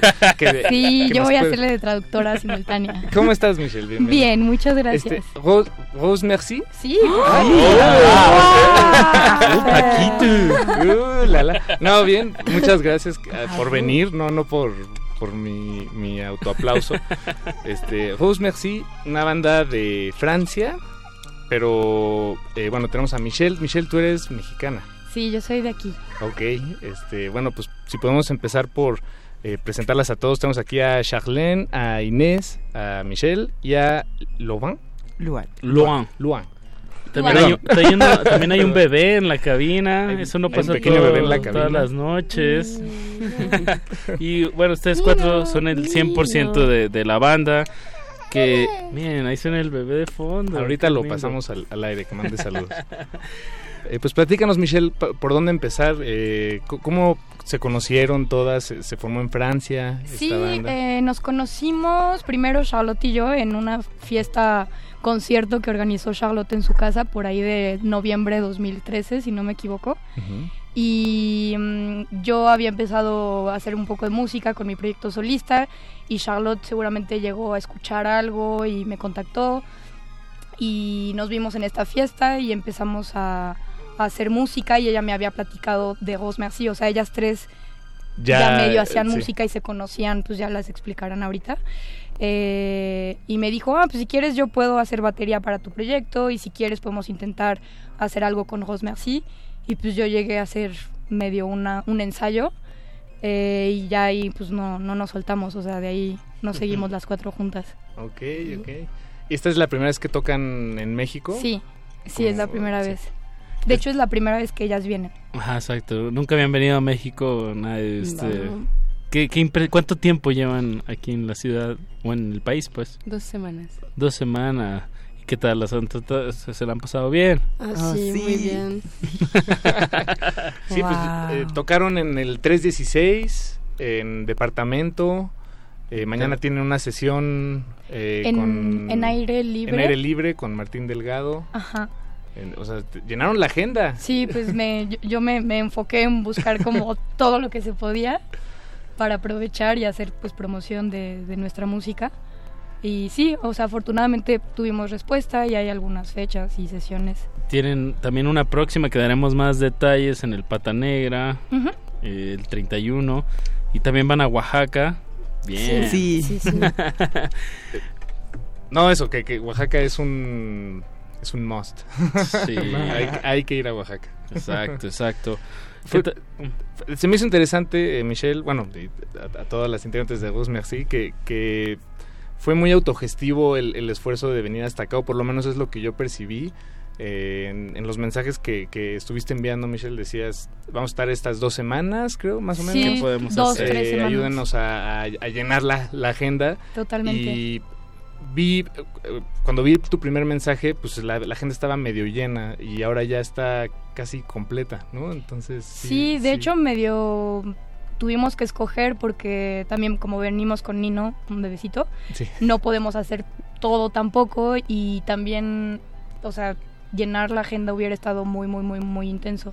Entonces tuvimos que igual medio no, y también si es la primera vez que vienen, también tienen que turistear un poco. Tienen que conocer. Tienen que conocer. ¿A dónde, a dónde las han llevado? Est-ce que vous, vous emmené? Zócalo. Eh, San Judas Tadeo. Ah, hoy, hoy es hoy, ahí en la iglesia de San Hipólito. Yo vivo muy cerca y pasé hoy en la bici que, ¿Qué tal? No, pues está cerrada la calle. Súper lleno. Súper lleno.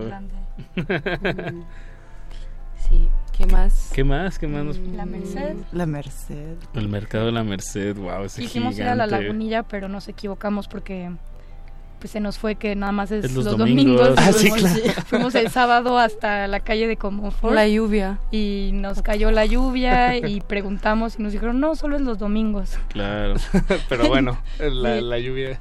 sí, sí, sí. Bien, pues... Eh, para, para, aprovechar un poco el, tiempo, yo creo que, y además tienen canciones relativamente cortas, este, escuchemos otro tema más del, del, disco. ¿Qué les gustaría que escuchemos? Mm. Ya escuchamos el tema número 2. Le Glycine. Esa ya la escuchamos, ¿no? ¿Qué otra eh, quieren escuchar? Spring and Fall. Sí. ¿La de Spring and Fall? Spring and Fall. Como, ¿cuál es? Es la 4. Sí. Ya la tenemos ahí lista. Tiene nada más este disco, ¿verdad? Homónimo. Sí, tenemos también unos demos que sacamos con un label de unos amigos que se llama Indian Redhead Records. Ok. ¿En qué año? En como 2014. 15. 15. 15. Y son demos, o sea, son como cosas que grabamos Ahí, con sí. ajá. Pero sí, sí ha sido un proyecto que se ha enfocado más como al en vivo, ¿no? Que al estudio. Digamos, porque ¿cuánto llevan ya tocando? Cuatro Desde- años. ¿Les puedo traducir la pregunta? Sí, Igual, claro. euh, si c'est un projet qui est concentré sur le live particulièrement. Ou Mm. si c'est plus... euh, Así nosotros también pulimos nuestro francés. Un poco. Non, mais qu'on a- ce que tu nous as dit la dernière fois, justement, dans la résidence. Ajá, Ok. y bueno, Oh, escuchamos la rola y ahorita... Sí, y ahorita. Exacto. Eso. Spring and. Fall de Rose Merci.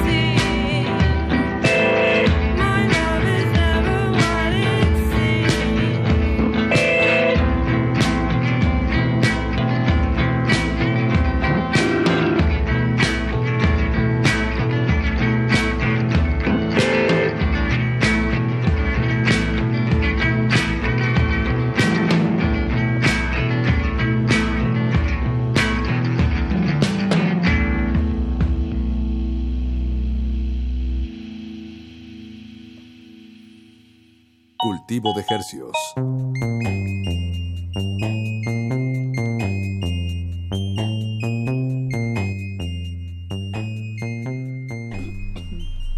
Escuchamos a Rose Merci, nuestras invitadas de esta noche aquí en Cultivo de Ejercios. Y queremos preguntarles cómo es que nace una canción, digamos, como la que acabamos de escuchar. ¿Cómo, cómo empieza la magia en el estudio?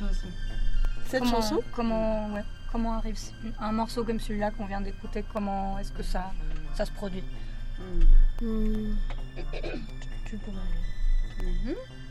Bueno, no sé, no sé si son recuerdos de verdad o O ficcionados. Ajá, ajá. Pero llegué con una parte de la melodía y con el na, na, na, na, na, na, na, na, na, na, como así de no sé dónde viene, no sé. Y después Charlotte escribió la segunda parte de las letras. Pienso que tú escribías la primera, Ah. ¿cómo, cómo se dice? Eh, Línea. línea. Ajá. Y yo la, la La segunda. segunda, Sí, como jugando ping-pong. Sí. El ritmo también muy como no En- sé, En la descripción, directo. en la descripción de su de su Facebook dicen que, o sea, todas tocan un poco de todo. Sí. Y en vivo también sucede eso. eh, por canciones se están cambiando de, Sí, de siempre, instrumentos. Siempre. Y es muy cómico porque a veces, no sé, los pies se ponen en los cables y Ah, ya. nos caemos. Sí, es como, es como un momento de... como si como si te pusieras tacones y que no estás acostumbrado es Sí, sí, como claro. medio vulnerable Mm. pero digo ya forma parte de Pero muy rico para la audiencia, ¿no? Sí. O sea, Sí. para la gente que lo está, es como que estar viendo que se está moviendo en... Ajá, jala la atención, pues. Mm, sí. o que hay un, un cambio Exacto, Mm. exacto. Y sobre todo, en, yo creo que en la batería es donde a veces se nota más, ¿no? Que una persona Mm. toque otro, otro- que otra persona toque la batería. Mm. Todas tocan la batería. Sí. Sí. En, el, en un set todas se cambian a la batería. En muy diferentes eh, estilos. estilos. Estilo- Estilos. Exacto. Ah, muy, muy, rico eso. Creo que nunca había visto eso, una banda en la que todos, todas fueran bateristas. Sí. No, Pues porque en sí realidad cambia todo. es, un punto importante porque justo eh, pues se refiere como a nuestro a, a la característica de que lo que hacemos viene de, de algo muy autodidacta. Entonces, en realidad no, no tenemos una técnica, o sea, de bateristas, ni mucho menos, pero es más bien como puro feeling e, e intuición y ganas de tocar, o sea, ganas de mantener un ritmo, de aprender, de Mm. buscar sonidos, de buscar cosas. Pero tenemos una técnica de composición que es muy personal Mm. y que, que funciona. ¿Cu- con- ¿Cuál es esa técnica? uh, eh, es un secreto. secreto. No lo vamos a revelar aquí en la radio Oh. universitaria, Paco. Pero por el conocimiento, el registro. No, está bien. Tienen una fecha el 31 de octubre, que es el próximo jueves. Sí. Bien. En Pata Negra, Este jueves, Centro sí, Histórico. Ah, en el del centro. Sí. Ah, bien. Entonces... Te queda cerca. Va a haber mucha mucho movimiento, ¿no? Esa Ojalá. noche. Ojalá, ojalá. Sí. ¿Quién más va a estar tocando? Va a con tocar ustedes? una banda que se llama Lois, eh, que creo que se acaban de formar hace no mucho, pero com- igual siento que están muy concentrados en componer nuevas cosas, porque hay varios miembros de esta, de esta banda que tenían otra banda que se llamaba Buried Under Stars, Ujú. y, y pues ya, o sea, ahí les, Música les nuevecita. escribimos para proponer que estuvieran con tocar nosotros. ajá. Bien, sí. La autogestión, una vez Sí. más, eh, ex- saliendo exitosa. Bueno, Sí, no siempre se puede, pero esta vez sí. ¿Y en qué parte de, de Francia ustedes viven? Eso no, no, no preguntamos. Luan, Tu vis dans quelle partie Euh, je, sais, je sais pas comment dire habiter. vivo. Tu peux juste dire. ouais. Yo vivo en, um, en sur de Francia. Una pequeña ciudad, village. Pueblo. Sí, sí, pueblo, en- ciudad, un un pueblo. pueblo, sí. que se llama, que se llama, ¿cómo se llama? ¿Cómo? Que se llama Portel de Corbière. Big up. que es cerca de, está cer- es, Es, es acerca de Narbonne y Perpignan, eh, a la frontera de España. Perpignan es una ciudad donde vivían muchos papas, ¿no? Patat. Les- no, de, de pap. ¿No? ¿C'est ça? ¿O? Es Narbonne. Sí, na- en Narbonne vivían, o sea, había como un... Un, un, Un flujo de papa. Centro de palacio, papal. un Centro de papado. Flujo papal. Wow. Nuestro próximo disco. Flujo papal. Grabaron aquí Me en daría la mucho de gusto que sí. Sí, sí. Vous pouvez dire qu'on a fait une première résidence en Mais mai, oui. toutes les quatre. Y claro, vinimos, bueno, fuimos a, al lugar donde vive, a, a Portel de Corbière, donde vive Luan, a hacer una primera residencia como para buscar nuevos sonidos, porque eso es muy importante. De hecho, vinimos a México también con este proyecto muy importante de hacer una residencia durante una semana. Entonces ya, Ah, ya la hicimos. Estuvimos en, en la residencia Casa del Bosque, que está gestionada por Camille Mandoki y por Índigo Eso. Cruz. Sí, sí, sí.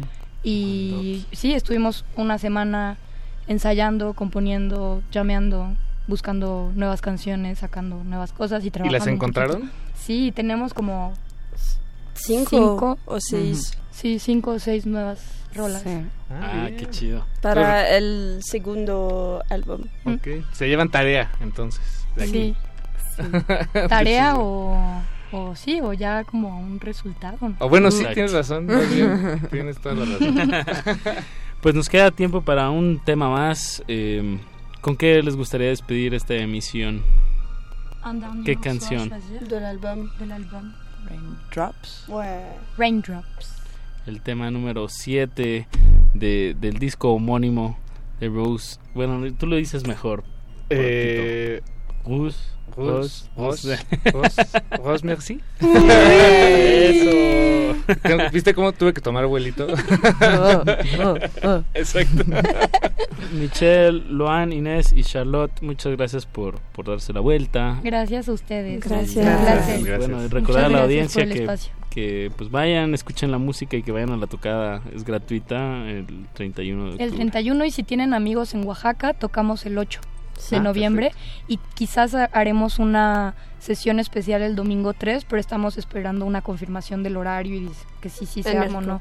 Y si sí se arma, pues ya tendrán información en Mm. nuestras redes sociales. Eso. Eso, Pues aprovechen. Flujo Aprovechen. Los dejamos con Rose Merci y nos despedimos, pero que en sintonía Resistencia Modulada acaba a las 11 de la noche. A continuación, playlist. Muchas gracias por su sintonía. Nos despedimos. Chao. Chao. La hora del cultivo debe terminar. Así, el sonido podrá florecer.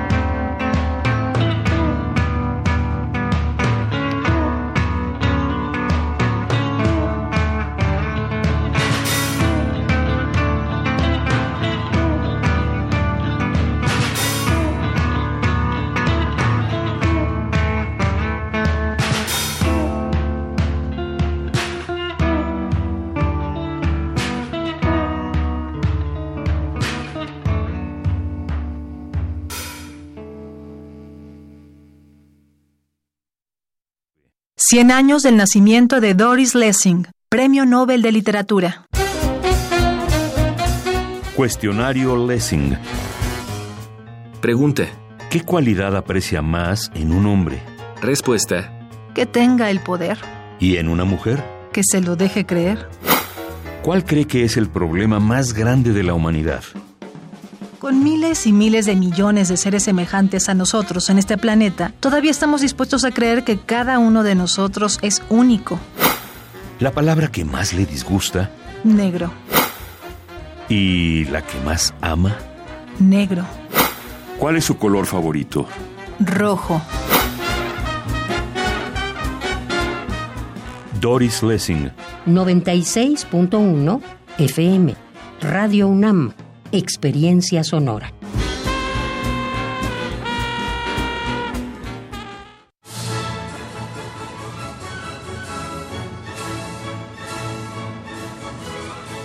Escuchar una partitura de quien la escribió es un regalo. Es una oportunidad para entender las piezas desde su concepción. Los compositores interpretan. Un programa de Juan Elguera para contactar con los creadores de la música clásica. Acércate a su ejecución, melodías, biografía y contexto todos los domingos a las 5 y media de la tarde. Por el 96.1 de FM.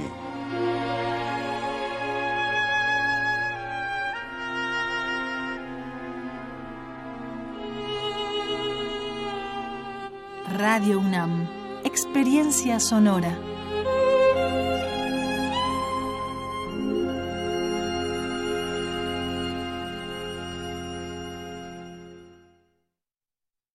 Escucha mi silencio. Escucha mi mirada. Escucha mi habitación. Escucha mis manos. Escucha mis horarios. Escucha todo lo que no te dicen con palabras. Si ves que algo ha cambiado, siéntate con ellos. Dialoga y demuéstrales que estás ahí para ayudarlos. Construyamos juntos un país de paz y sin adicciones. Juntos por la paz, Estrategia Nacional para la Prevención de las Adicciones. Gobierno de México. Animación, de latín anima, alma. Proceso mediante el cual un objeto cualquiera cobra vida y carácter, mediante la ilusión cinematográfica del movimiento. La Dirección General de Actividades Cinematográficas, Filmoteca UNAM, te invita a celebrar el Día Mundial de la Animación con un ciclo en el que se destacan distintos clásicos del género. El submarino amarillo. ¿Quién engañó a Roger Rabbit? El ladrón y el zapatero. Cleopatra. Fritz el gato. Akira. Blancanieves. Sobreviviendo a la vida. Del 27 al 31 de octubre. Consulta la programación en www.filmoteca.unam.mx. Dibujos llenos de carácter, de conflictos y esperanzas, llenos de vida. Filmoteca UNAM.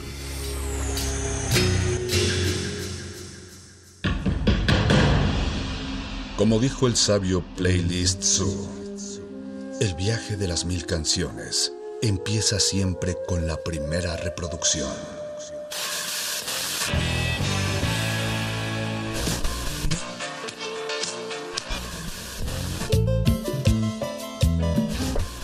A continuación, un maestro te abrirá la puerta de su lista de reproducción. El resto va por tu cuenta. Play listo.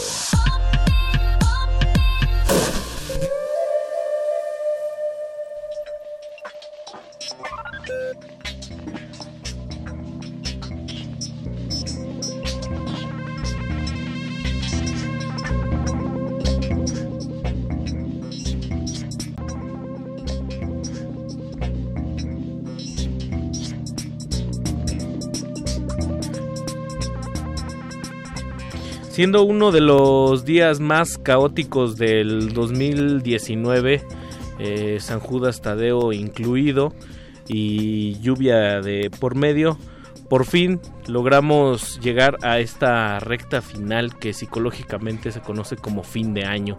Octubre 28 y Resistencia Modulada recibe a un invitado de lujo al que...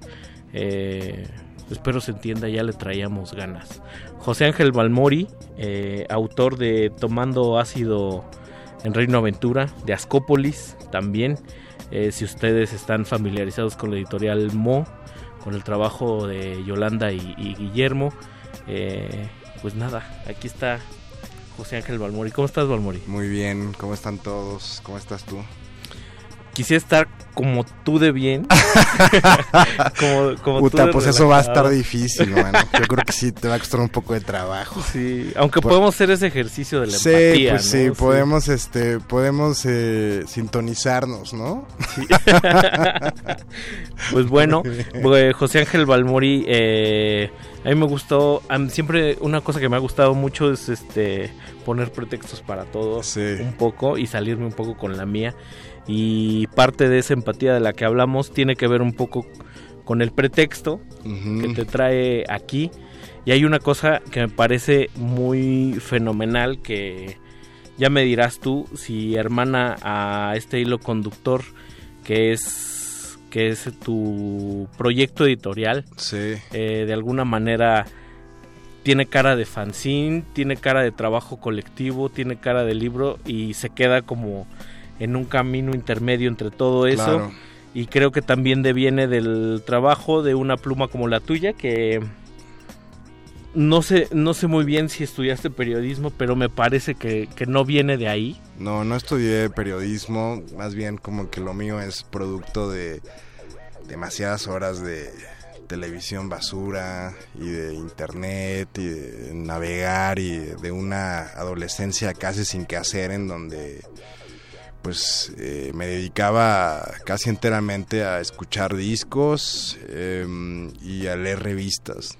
quizá no tanto, bueno, muchos cómics, o sea, es, es, es, raro que lo digas, eventualmente leía libros, llegaba a los libros, porque los libros eran más caros que las revistas.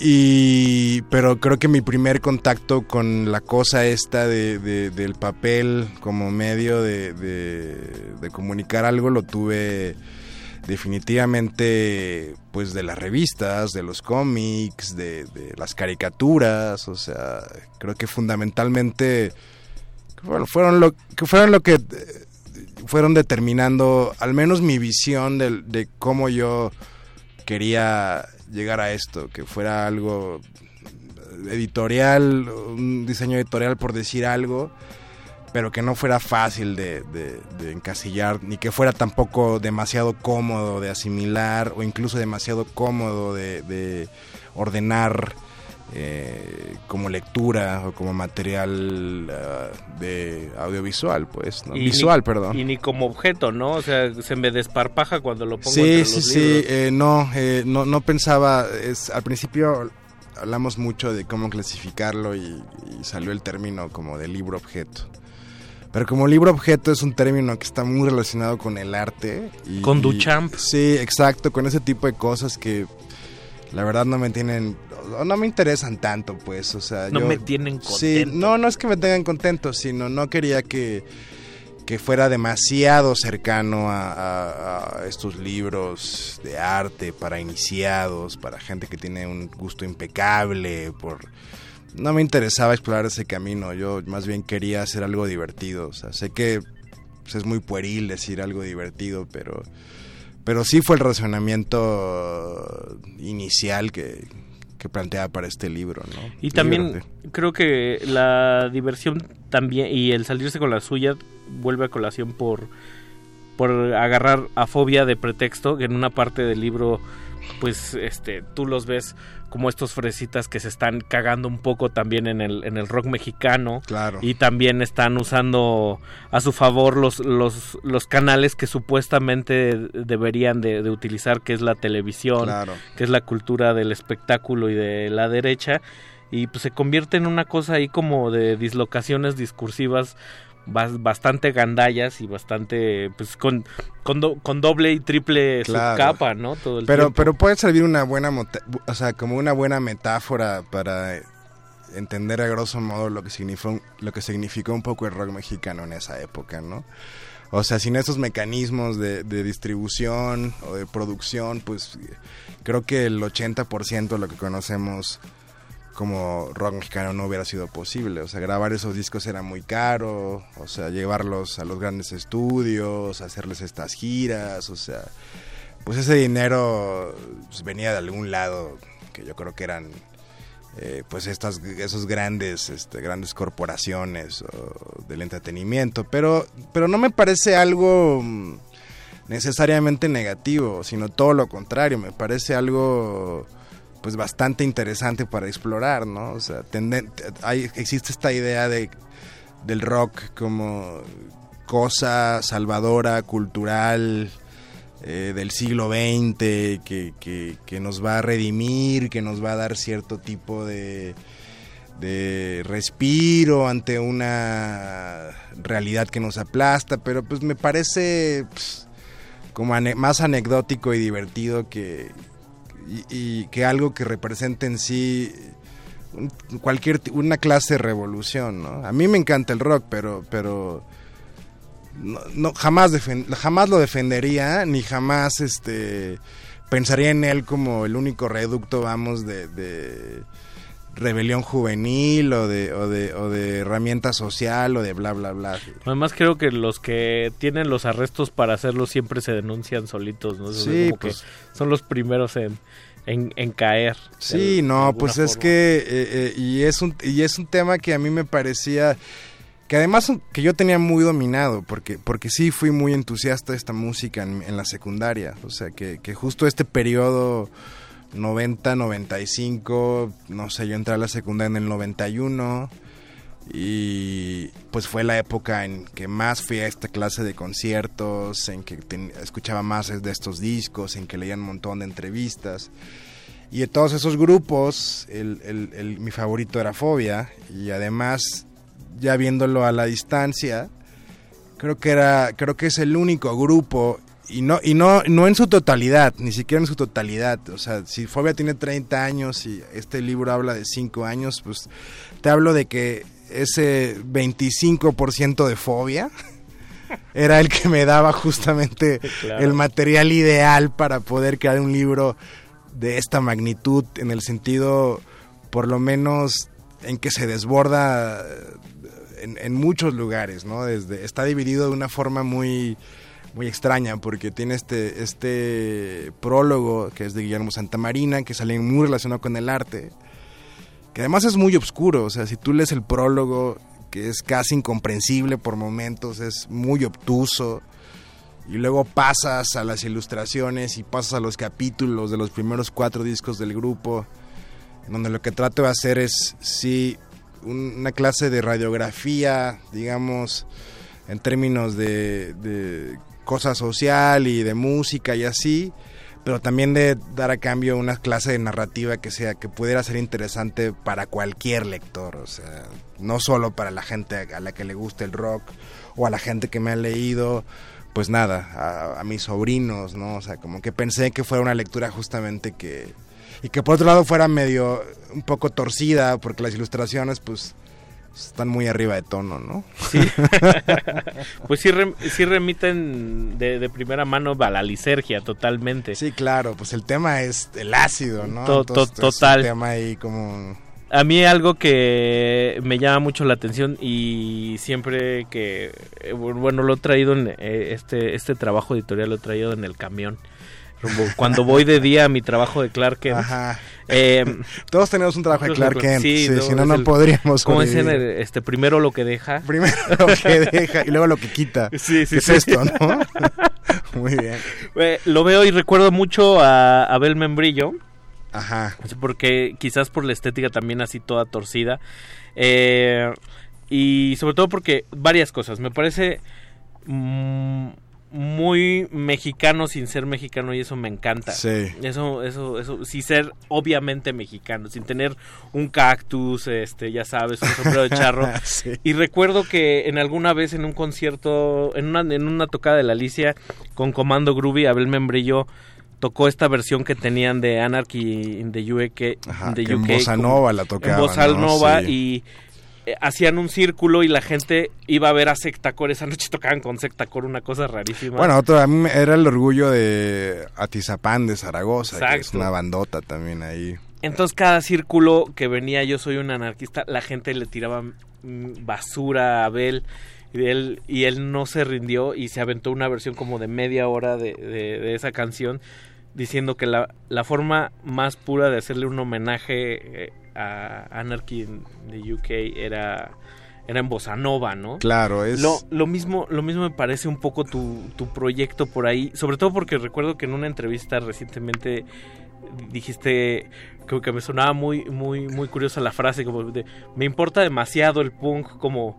como diciendo lo amo tanto y me pesa, ¿no? Al claro, mismo tiempo es sí. como toda esta ambivalencia este es un trabajo periodístico y no sí te pesa te pesa porque o sea la, la, lo lógico sería que, que, o sea que la rebelión digamos tendiera al cambio constante no que, que la gente no pudiera estancarse en, en, un ideal de forma permanente. Es decir ahora ahora que hablamos del punk y del rock y del reggaetón y, y tienes esta cosa de de unos contra otros y que Bad Bunny está más chido que bla, y, me parece que está muy bien, me parece que todo está muy bien. Lo que pasa es que cuando, o sea, si tú revisas la historia de cualquier tipo de cultura popular, pues te das cuenta de que los viejos se los jóvenes se rebelan contra los viejos constantemente y es, y es algo muy natural.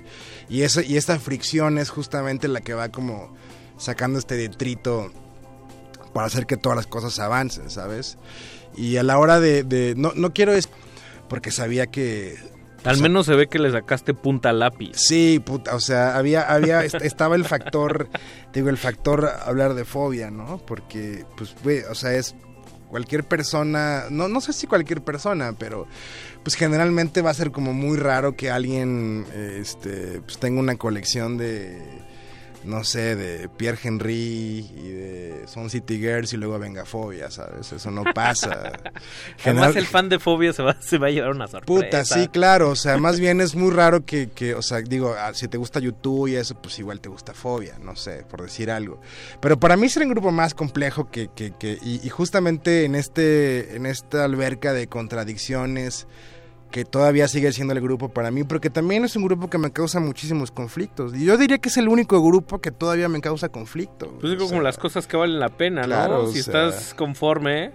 O decía, sea, yo... decía un tío este con ideales de izquierda, ahora leo Reforma porque pues, con, con, la sí. jornada no me peleé, no me o, puedo pelear, claro, no puedo confrontar sea, ideas. Claro, yo, o sea, yo no tengo conflictos con Swans, por ejemplo, porque Swans me dan hueva, o sea, lo tengo clarísimo, ¿no? O no tengo conflictos ya más con Trouble Gristle, porque nunca los escucho, me dan mucha hueva ahora, o sea, pero Fobia es un grupo que, que me sigue causando mucho conflicto, que lo sigo poniendo y digo, puta. Maná, porque ma, Maná, no, Maná no me genera conflicto porque sí me gustan bastante, o sea, los primeros dos discos son muy buenos. Son una maravilla. Oye, pero tú trajiste Sobre todo el una, primero.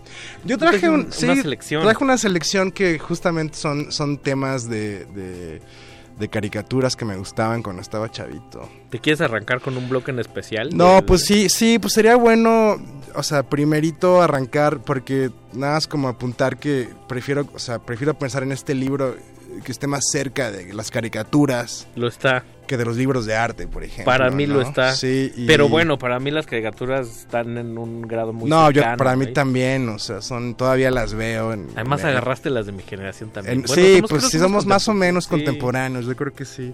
Pues mira, vamos a empezar con un clasiquísimo que es el tema de DuckTales, pero en español, que es mucho mejor que en el tema gringo. Que ya se está perdiendo esta cosa en la cultura popular. Creo que ya solo lo dicen las tías de, ya ves, vino tu primo con sus patoaventuras. Claro, sí, no, ya, está ya no perdiendo. topan las referencias. Yo siempre que puedo, que tengo la oportunidad, hablo como si tuviera 70 años. O sea, digo ratón Miguelito, digo, o sea, pre prefiero decir eso que decir este hablar como Marta de baile. Claro. Sí. Odio hablar como Marta de baile. Puta, sí, o sea, con este inglés perfecto, ¿no? Aunque no sé, dentro de 15 años tendremos esta charla a ver si.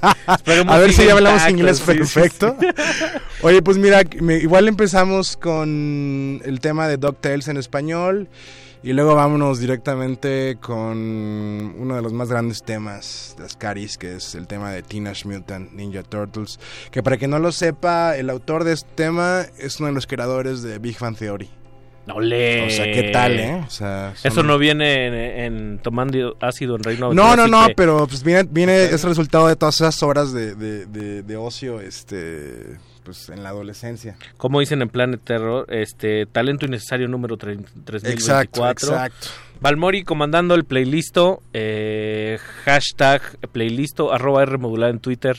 Eh, tu Twitter, Valmori, por si te quieren Ah, mi Twitter misivas. es arroba Valmori con B grandes, B grande, B de burro, A L M O R I. Escogiste el, el, el, el puro, el... Sí, pues sí, burro. O sea, venga.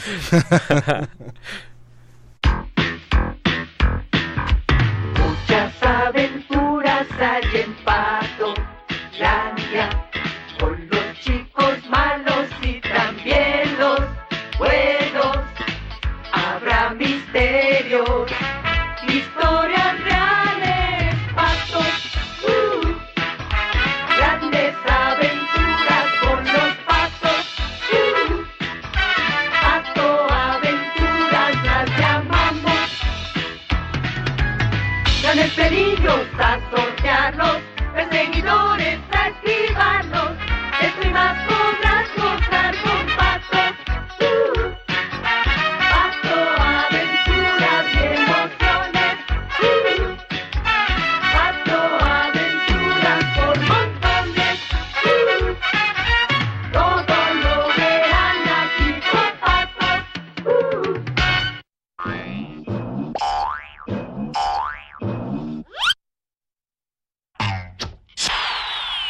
Estás en el playlist. Estás en el playlist.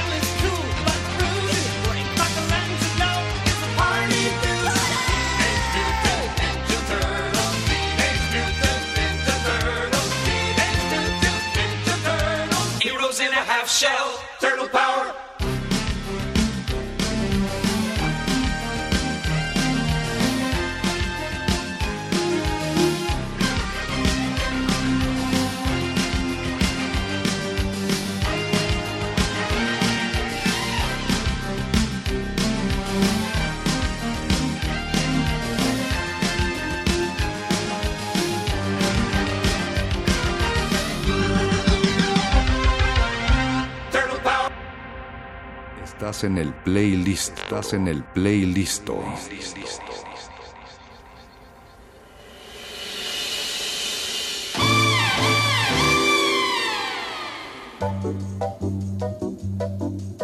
Y con fonditos suaves y rolas chidas. ¿Qué, qué estamos fondeando? ¿Esquivel o qué? ¿Qué- qué- sí? Ah, sí, la atiné, totalmente. mira que todavía tengo este oído ligeramente agudo. Además siento que, que también dado, dado los colores y los trazos es algo que, que puede ser recurrente en ti, ¿no? Entre Sí, tus gustos, sí, Esquivel. pues sí, sí, me gusta mucho. La neta es que em, para estos trazos salvajes sí, sí tenía como un, eh, como un drink team ahí seleccionado. Y bueno, ya, ya, ya como que la cosa de juntar a estos chicos que era Abraham Díaz, eh, Ortiz, Gerardo Monsiváis, con el trabajo de proyectos Ningem, yo como resultado, pues este, esta, ¿cómo le llamarías? ¿Cómo, cómo, cómo, cómo podrías llamarle a esto? Es una buena pregunta. Porque siempre lo digo yo, entonces me gustaría la gente, o sea, desde fuera cómo se ve. A mí, me, a mí me encanta, o sea, es una cosa como...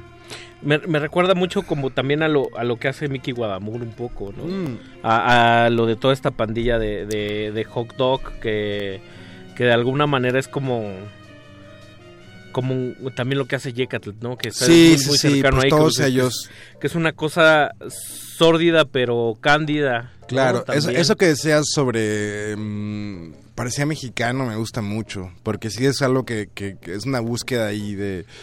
que lo mexicano no es necesariamente lo folclórico, sino, Totalmente. sino, lo, sino lo que ya está como bastante pues podridón en muchos sentidos, ¿no? O sea, a mí Pero- me gusta, esta estética me gusta muchísimo. Y volviendo otra vez al punk, me acuerdo que Yelo Biafra decía que le encantaban los 45 de- del punk mexicano. Dice, dice, es lo más, lo más nasty punk rotten que hay porque son ultra delgados. Sí, pues, claro. casi puedes ver los discos a través de, de ellos, se oyen mal. Se oyen muy son los más aplastados que he escuchado. Dice, y al mismo tiempo todo eso, pues, pues tiene su encanto. Sí, y mí- saber ver ese encanto sutil, pues... ah, decías que no te gusta como asociar mucho esto como con el pues con el arte de galería, ¿no? Sí, eso es una buena definición, el arte de galería. Sí, o sea, porque me parece que, que, que- o sea, nu- nunca quise que fuera elitista, ¿sabes? Nu- nunca quise que hiciera una división tan clara con respecto a quién lo iba a leer, sino, como te digo, incluso pensé que, ah, que muchas personas iban a llegar al libro por el grupo y que probablemente esas personas, pues, tuvieran 15 años, ¿sabes? Entonces sí había como una cosa de de que por lo menos, igual lo visual es muy agresivo, porque ahí sí decidimos no hacer ningún tipo de concesión.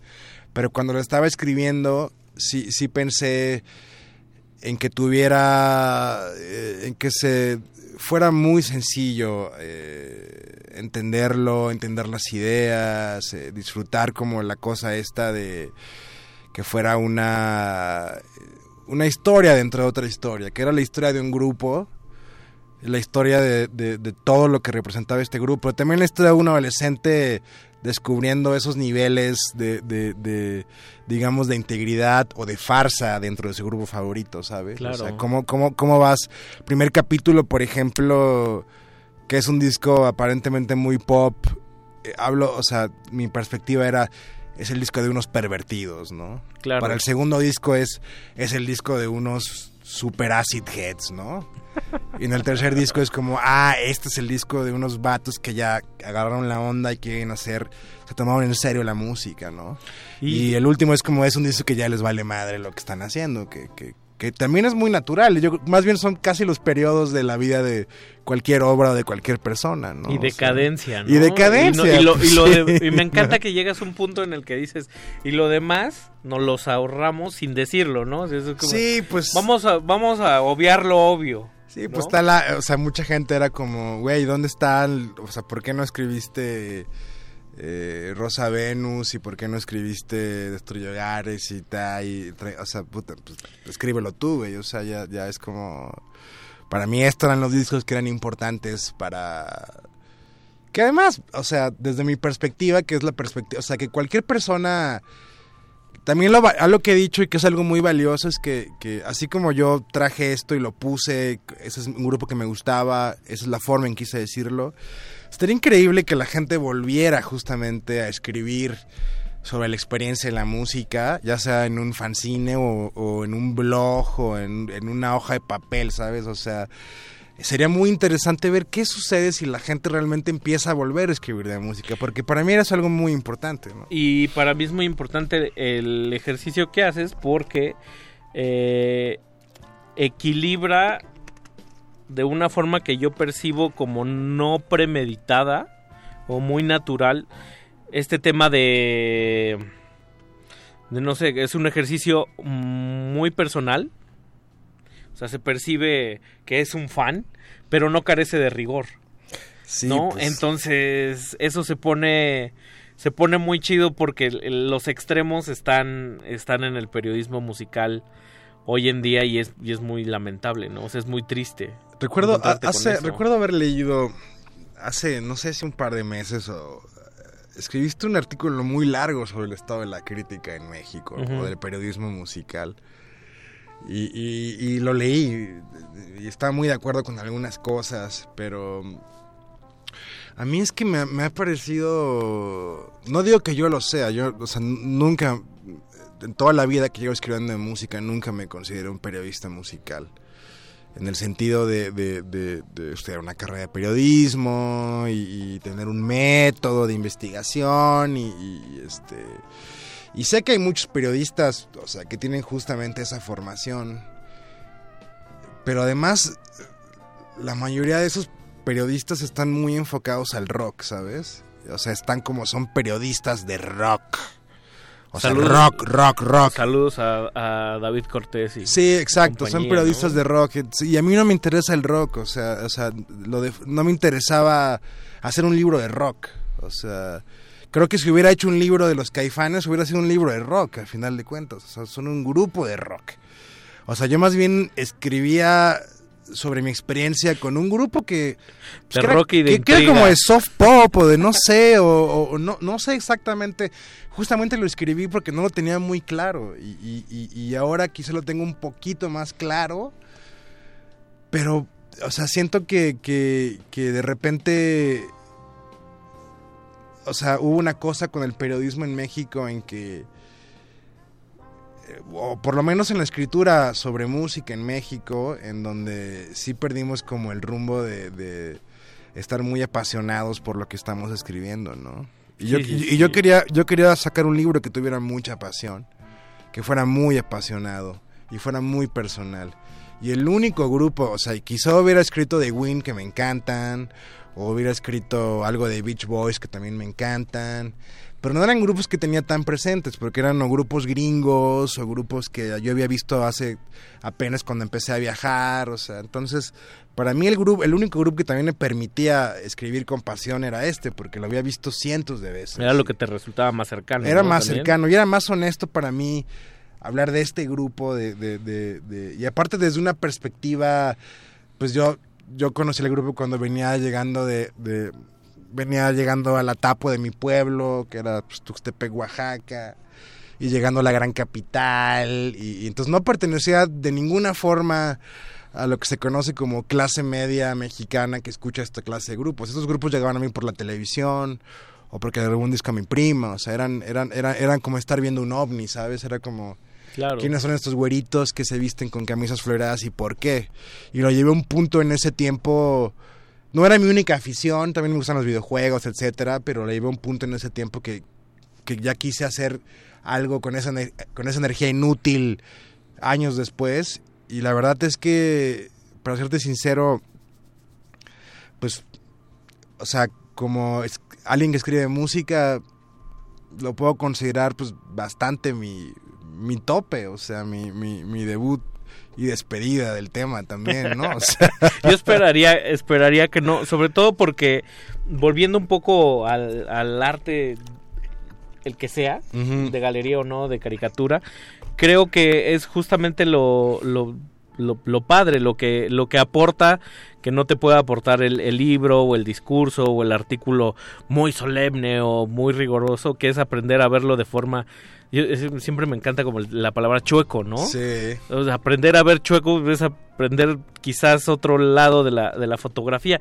Y me llama mucho la atención de que eh, en alguna entrevista eh, uno de, los de los colaboradores de la, de la gráfica, que no es Moe, eh, hablaba que pues a él fobia como que ni fu ni fa, ¿no? Sí, Abraham, y, Abraham. Y Guillermo Santamarina, en varias charlas con él, siempre, siempre me ha dicho que a él el rock mexicano le parece mediocre, espantoso, intrascendente, y, y que, que escriba un prólogo Sí. con tanta fruición, con, con tan que, que de no sé, o sea, es como una como estos como estos dulces este los crazy dips que, Sí.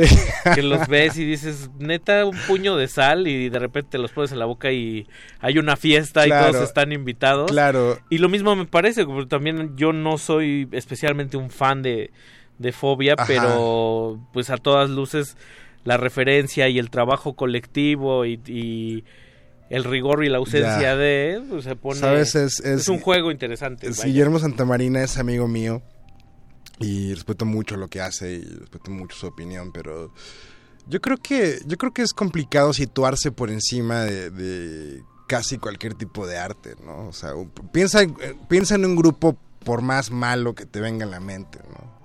Casi cualquier grupo en Monterrey, por ejemplo, o sea, Genitalica, digamos, Genitalica, ¿no? o sea, Genitalica me parece No un me grupo- molesten, ando borracho. me parece un grupo horroroso en todos los sentidos. Pero, ¿sabes? Al final creo que tampoco, también debería ahorrarme eh, eh, esa descripción porque, porque no puedo situarme por encima del arte de esa manera. Es decir, o sea, sí es un grupo horroroso, en mi opinión, pero estos vatos pues se ponen a ensayar o hacen sus rolas, van a tocar, se van de gira, tocan en, en el lienzo charro tal, tal, tal, y al día siguiente tocan en un, en un table dance, o sea, ¿sabes? Es como, están poniendo algo en la mesa, ¿ok?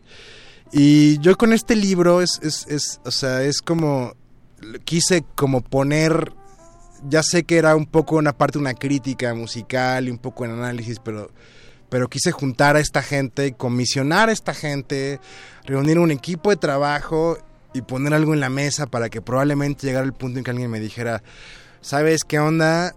Ya leíste, ya leímos tu libro de Tomando en Reina Aventura sobre fobia y sabes qué, la crítica mexicana no existe, es una tontería. Qué ah, cámara, o sea, belleza. cámara.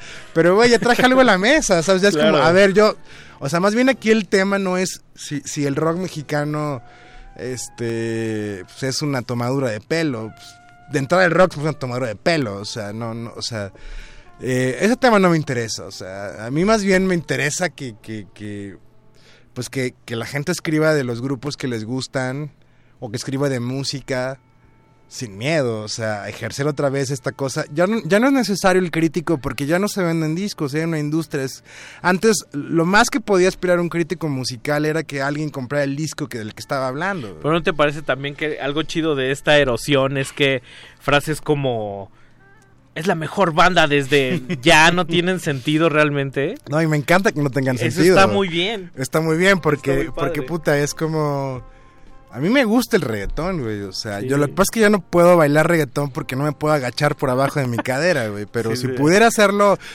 Y porque la gente me sacaría de los lugares de reggaetón, pero, o sea, me gusta que haya música nueva, o sea, me gusta que, que exista Billie Eilish o Billie Eilish, no sé cómo se llama, o sea, está muy bien, güey, pero lo que pasa es que, o sea, la neta es que también la cosa esta de, de no relajarse, güey, y no dejar que, no, o sea, no dejar de estar pendiente la vanguardia, cuando, pues a mí ya, la neta, yo creo que, pues me interesa más pues, revisar los estrenos de Netflix o, o de, o del Steam para ver qué voy a jugar el fin de semana. Que Y el lugar común que se tiene contra eso, contra ese argumento es la edad, ¿no?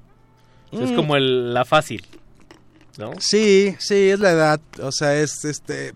Pero eso es algo que, que tampoco es muy exclusivo de, de- de la música. O sea, No, pasa en es- todos. pasa en todos lados. o Pasa en sea, las mejores familias. Pasa en las mejores familias. Pues la, la, la, la juventud, pues siempre va a ser la clase consumidora por excelencia y siempre va a ser. Pues la, lo que dicta, o sea, la gente que sale en los comerciales, la gente que sale en la... Pues la gente que te vende cosas. Y me gusta ahí que tomando ácido en Reino Aventura, pese a que tiene estos guiños nostálgicos a la telebasura noventera, me gusta una parte donde este pones un un pie de página de Paco Stanley y abajo dice el puto amo. Sí, claro, sí, Entonces tiene este, este tipo de referencias que son nostálgicas desde un tratamiento no nostálgico, ¿no? O sea, como que donde hay nostalgia, eh, me la cambias, me la cambias con una moneda de humor o de ácido, de crítica. Entonces recibir eh, como digamos ese una moneda más inteligente siempre se, se agradece. Te late si vamos a otro bloquecito Sí. para que no se, no ¿Qué se sienta ese, Sí. ese ladrillazo. Para que no si el, si el fan de fobia está esperando que suene ahorita Revolución sin No, manos, no, no, le pues- tenemos una sorpresa al final. Sí, una sorpresilla. ¿Con qué nos vamos, Malmori? Sería bueno que nos fuéramos con el tema principal del Tesoro del Saber. Wow. Que viene en el álbum de Odisea Burbujas. Este tema no lo escribí. no, la música no es de Esquivel. Es de un chico llamado Ocelotl Manuel Algo. Pero la letra sí es de Silvia Roche. Y es una canción bellísima y me recuerda mucho a Stereolab. Sí. Porque además este Yo disco, este disco es, es, es, un- es uno de los favoritos de Tim Gain. O sea, sé que lo tiene, sé que lo he escuchado y sé que le encanta. Entonces no está tan lejana la... No, no, no, real- realmente, o sea, él, fue un gran admirador de, de la música de Esquivel. Digo, este no, ese track no es de Esquivel, pero en ese disco la mayoría de las canciones son de Esquivel. Y en la segunda es un tema que tradujo Memo Méndez Guiú para Plaza Sésamo, que se llama La balada de Memo Méndez. Qué chulada. Y es, es, es un una... tipo que, que tira basura y contamina todo el planeta, ¿no? Exacto, la recuerdas. Claro. Es, bellísima, sí. Venían Pues- animada con una viñeta también en Sí, era, era un chico que estaba tirando en una canoa, tirando basura en un río y al final todo el... y que es exactamente lo que está sucediendo con el mundo ahora. ¿no? Y me dice, O sea, me encanta la frase que dice, ¿y si cada niño hiciera igual? sí, sería un mundo triste, aburrido y lleno de suciedad. Balmorin Play, listo, vámonos. Pero qué ratoncito tan lindo. ¿Y ya vas a la escuela, mimoso? No, porque estoy chiquito. ¿Y no te gustaría aprender a leer? ¿A leer? ¿Y para qué? ¿Cómo que para qué? Para poder abrir un libro y encontrar un fabuloso tesoro en él.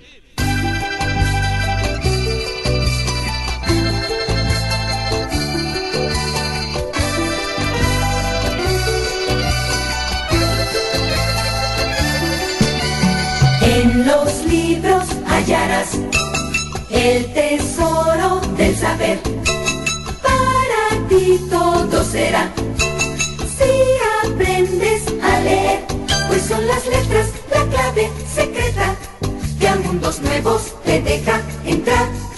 Hay letras gordas, otras flaquitas o alargaditas, grandotas, chiquitas que tienen tres curvas o son derechitas también y que ponerlas unas con parecen notas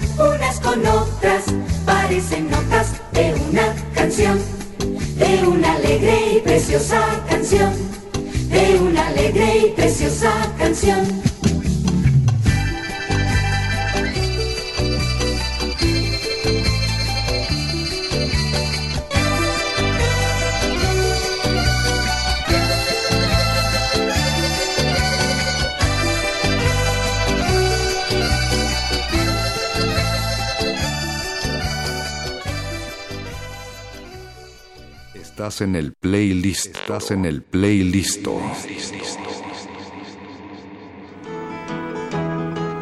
Memo Méndez caminando arrojó un papel aquí, otro por allá hasta cubrir la ciudad. Y si cada niño hiciera igual, todo se vería muy mal. Sin música que escuchar, ni dónde irte a parar.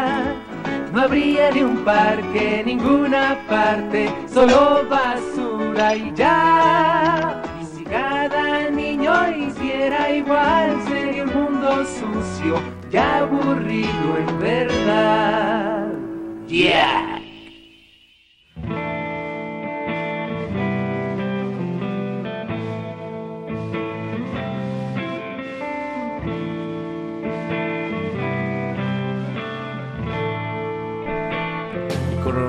Otro fondo distinto al anterior, más, más guitarrero. Recuerdo, o me viene a la mente también que a, a Balmori lo conocí por... Ya tenía la referencia de Ascópolis, pero comencé a ver textos que me interesaron mucho al, al colaborar en After Pop, ¿no? Y After Pop fue como de, de alguna manera un, un punto de encuentro para, para varias personas. Y también por ahí estaba Luis Arce, que también Sí, está sí. presente en una bonita postal, que es como la Sí. cuarta de forros, donde dice muere perra policía, con muy mala ortografía, que es la referencia. claro, la Entonces, referencia. esa cosa de pasar las rolas a, a lo visual es como, como muy de, de cómic. Y era como lo que yo me, me esperaba y tampoco me dio eso, pero al final de cuentas me dio otra cosa que me gustó bastante, que son este como el Furby derretido. Sí, pues- Y ahí cómo, cómo fue la forma de trabajar con, con todas estas personas y sobre todo también con discos cuchillo, que también es como de alguna manera un esfuerzo colectivo. y Sí, pues la idea de hacer este, al principio sí era como un fanzine per se y, y, eh, evidentemente estaba yo solo en esto y, y en una borrachera, se me ocurrió en una borrachera con Daniel Castrejón de Humo Rex. Y le dije, oye, voy a hacer un fanzine y- y me dijo, lo hago contigo. Pero Daniel estaba realmente muy ocupado haciendo miles de cosas. Hace Mutec, hace lo de su disquera. Además me imagino sus diseños así. Sí, no, y, y era un diseño, pues Daniel lo tenía como, al principio era como, ah, un libro, entonces va a ser un libro como más serio. Y luego, pues, al no ver como que sucedía con él, decidí hacerlo como por mi cuenta, pero sí tenía bien claro qué quería y de quiénes lo quería, ¿no? O sea, cuando la pintura que tú dices era una imagen que yo tenía en la cabeza de, de, de ese verso justamente, pero como si estuviera en una barda de Catepec, ¿no? Y, y que estuviera toda esta zona de la periferia de la ciudad a la que sales, que es horrible, que es así, o sea, increíblemente sórdida, y que también tuviera en la, en la barda esta pintura que dijera siempre en domingo. con el logo de siempre en domingo. Y con Gerardo, eso la hizo Gerardo y la, portada igual, o sea, me imaginaba el grupo como estos insectoides ahí, mutantes. Con Valis y con Abraham fue más difícil eh, trabajar porque no tenía ningún control sobre el resultado. O sea, era como, oye, eh, necesito que escuches estas canciones y en, en un tiempo, una semana, eh, me presentes algo y a ver qué te parece, ¿no? Y entonces, pero no había forma de, de- hacer correcciones, no es como, no son diseñadores, son, o sea, son artistas, no era como, quítale la, o sea, no, entonces, eso que ves ahí fue el primer y único acercamiento que hicieron a la obra con la- trabajando con la obra de Fobia, pero como son gente en la que yo, o sea, que soy un gran admirador de lo que hacen, era como puta, o sea, perfecto, se queda, ¿no? Y, y esta cosa cuando vi, cuando, cuando empecé a, a- a ver el póster de, por ejemplo, de Mundo Feliz, el primer póster, eh, el- el- perdón, el de Mundo Feliz era esta como, este como alien violando a una chica sobre un tren, una cosa muy rara. Y el primer póster era como una especie de violación colectiva con unos muñecos, una Puppet Master. Dije, wow, ya se está, se está saliendo de control y eso me emocionaba muchísimo. No tenía mucho control sobre... Al final todo eso pudo haber terminado en un, en un, en un volumen muy oscuro y muy denso, pero es cuando entra en y hace esta cosa tan bonita con esos elementos, que, que- añade los colores, que añade las tintas, que añade los papeles.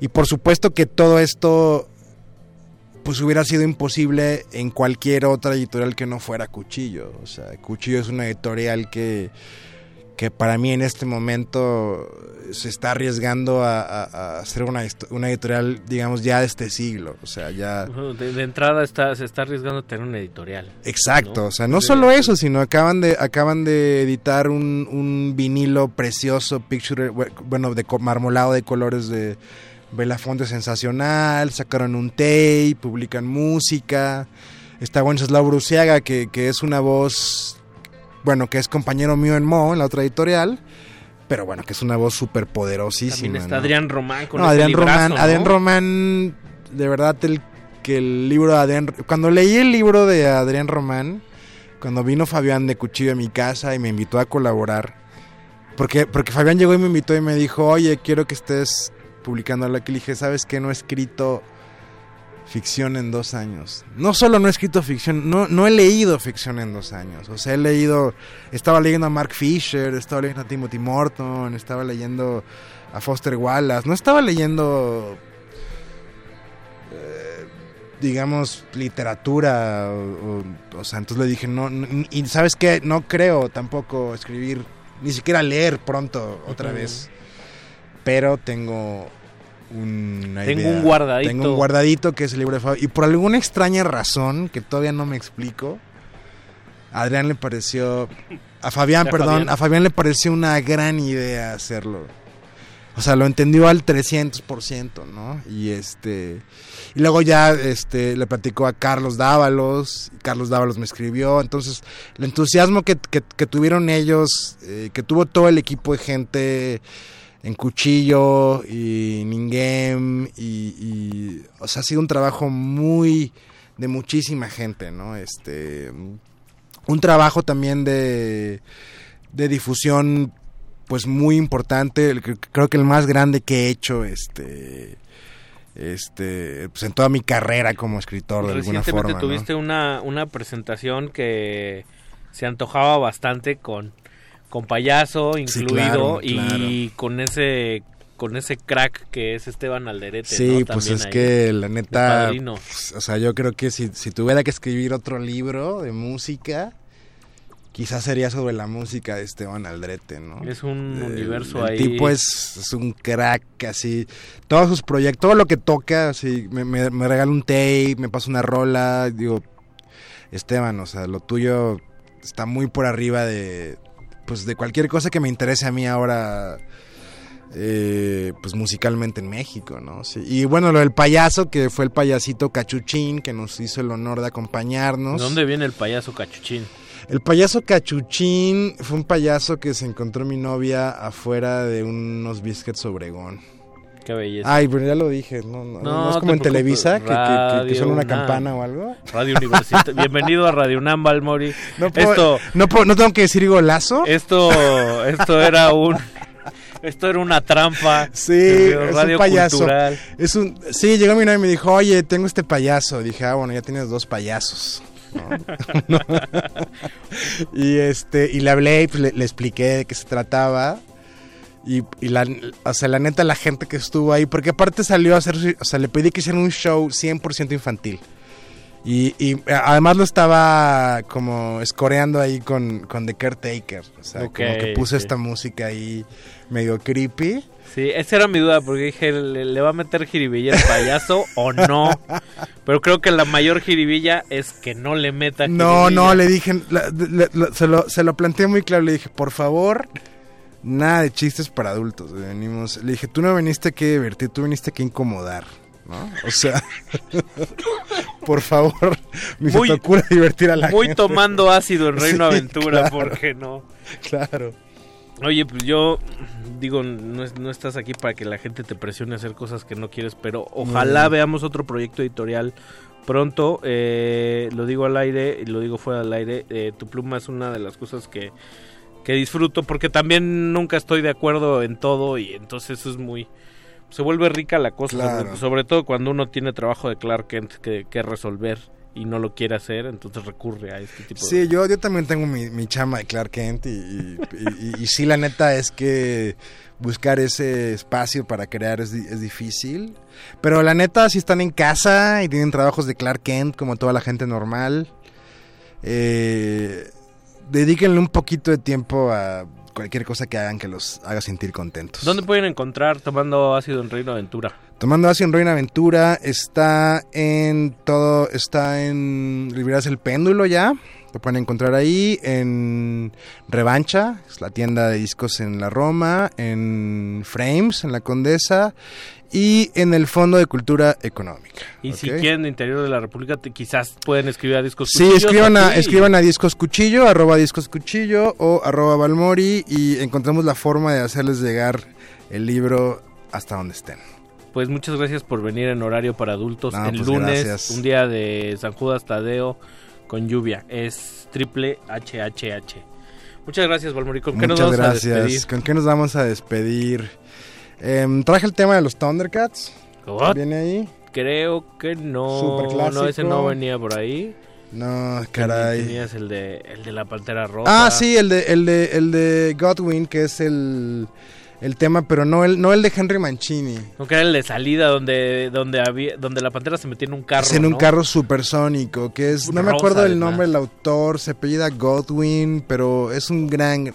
Doug, Doug Godwin, exacto, Doug Godwin.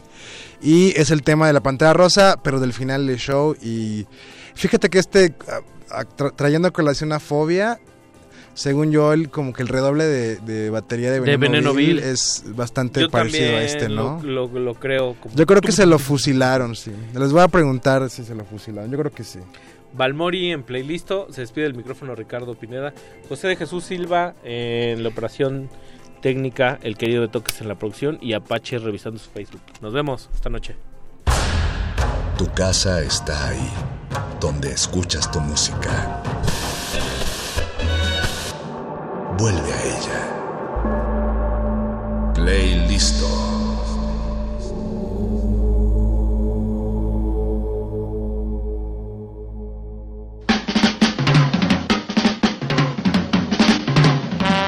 All the animals you've ever heard about, like rhinoceroses and tigers, cats and mink.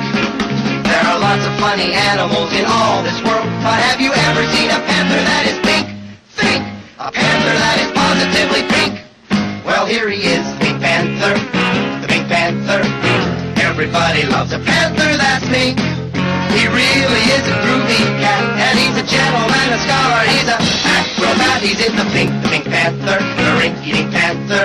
And it's as plain as your nose that he's the one and only truly original panther pink from head to toe. Yeah, he's the one and only truly original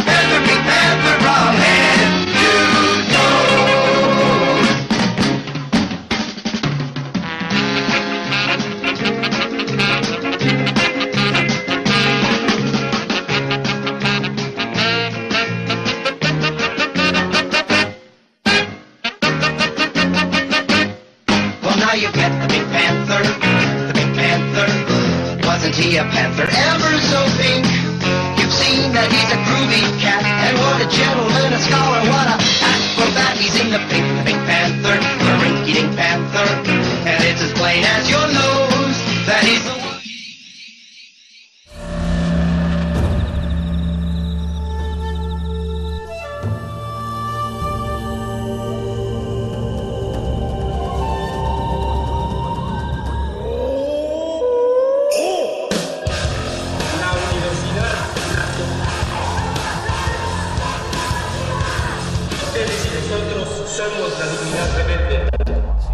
Resistencia Modulada es una coproducción de Radio UNAM y El Universo.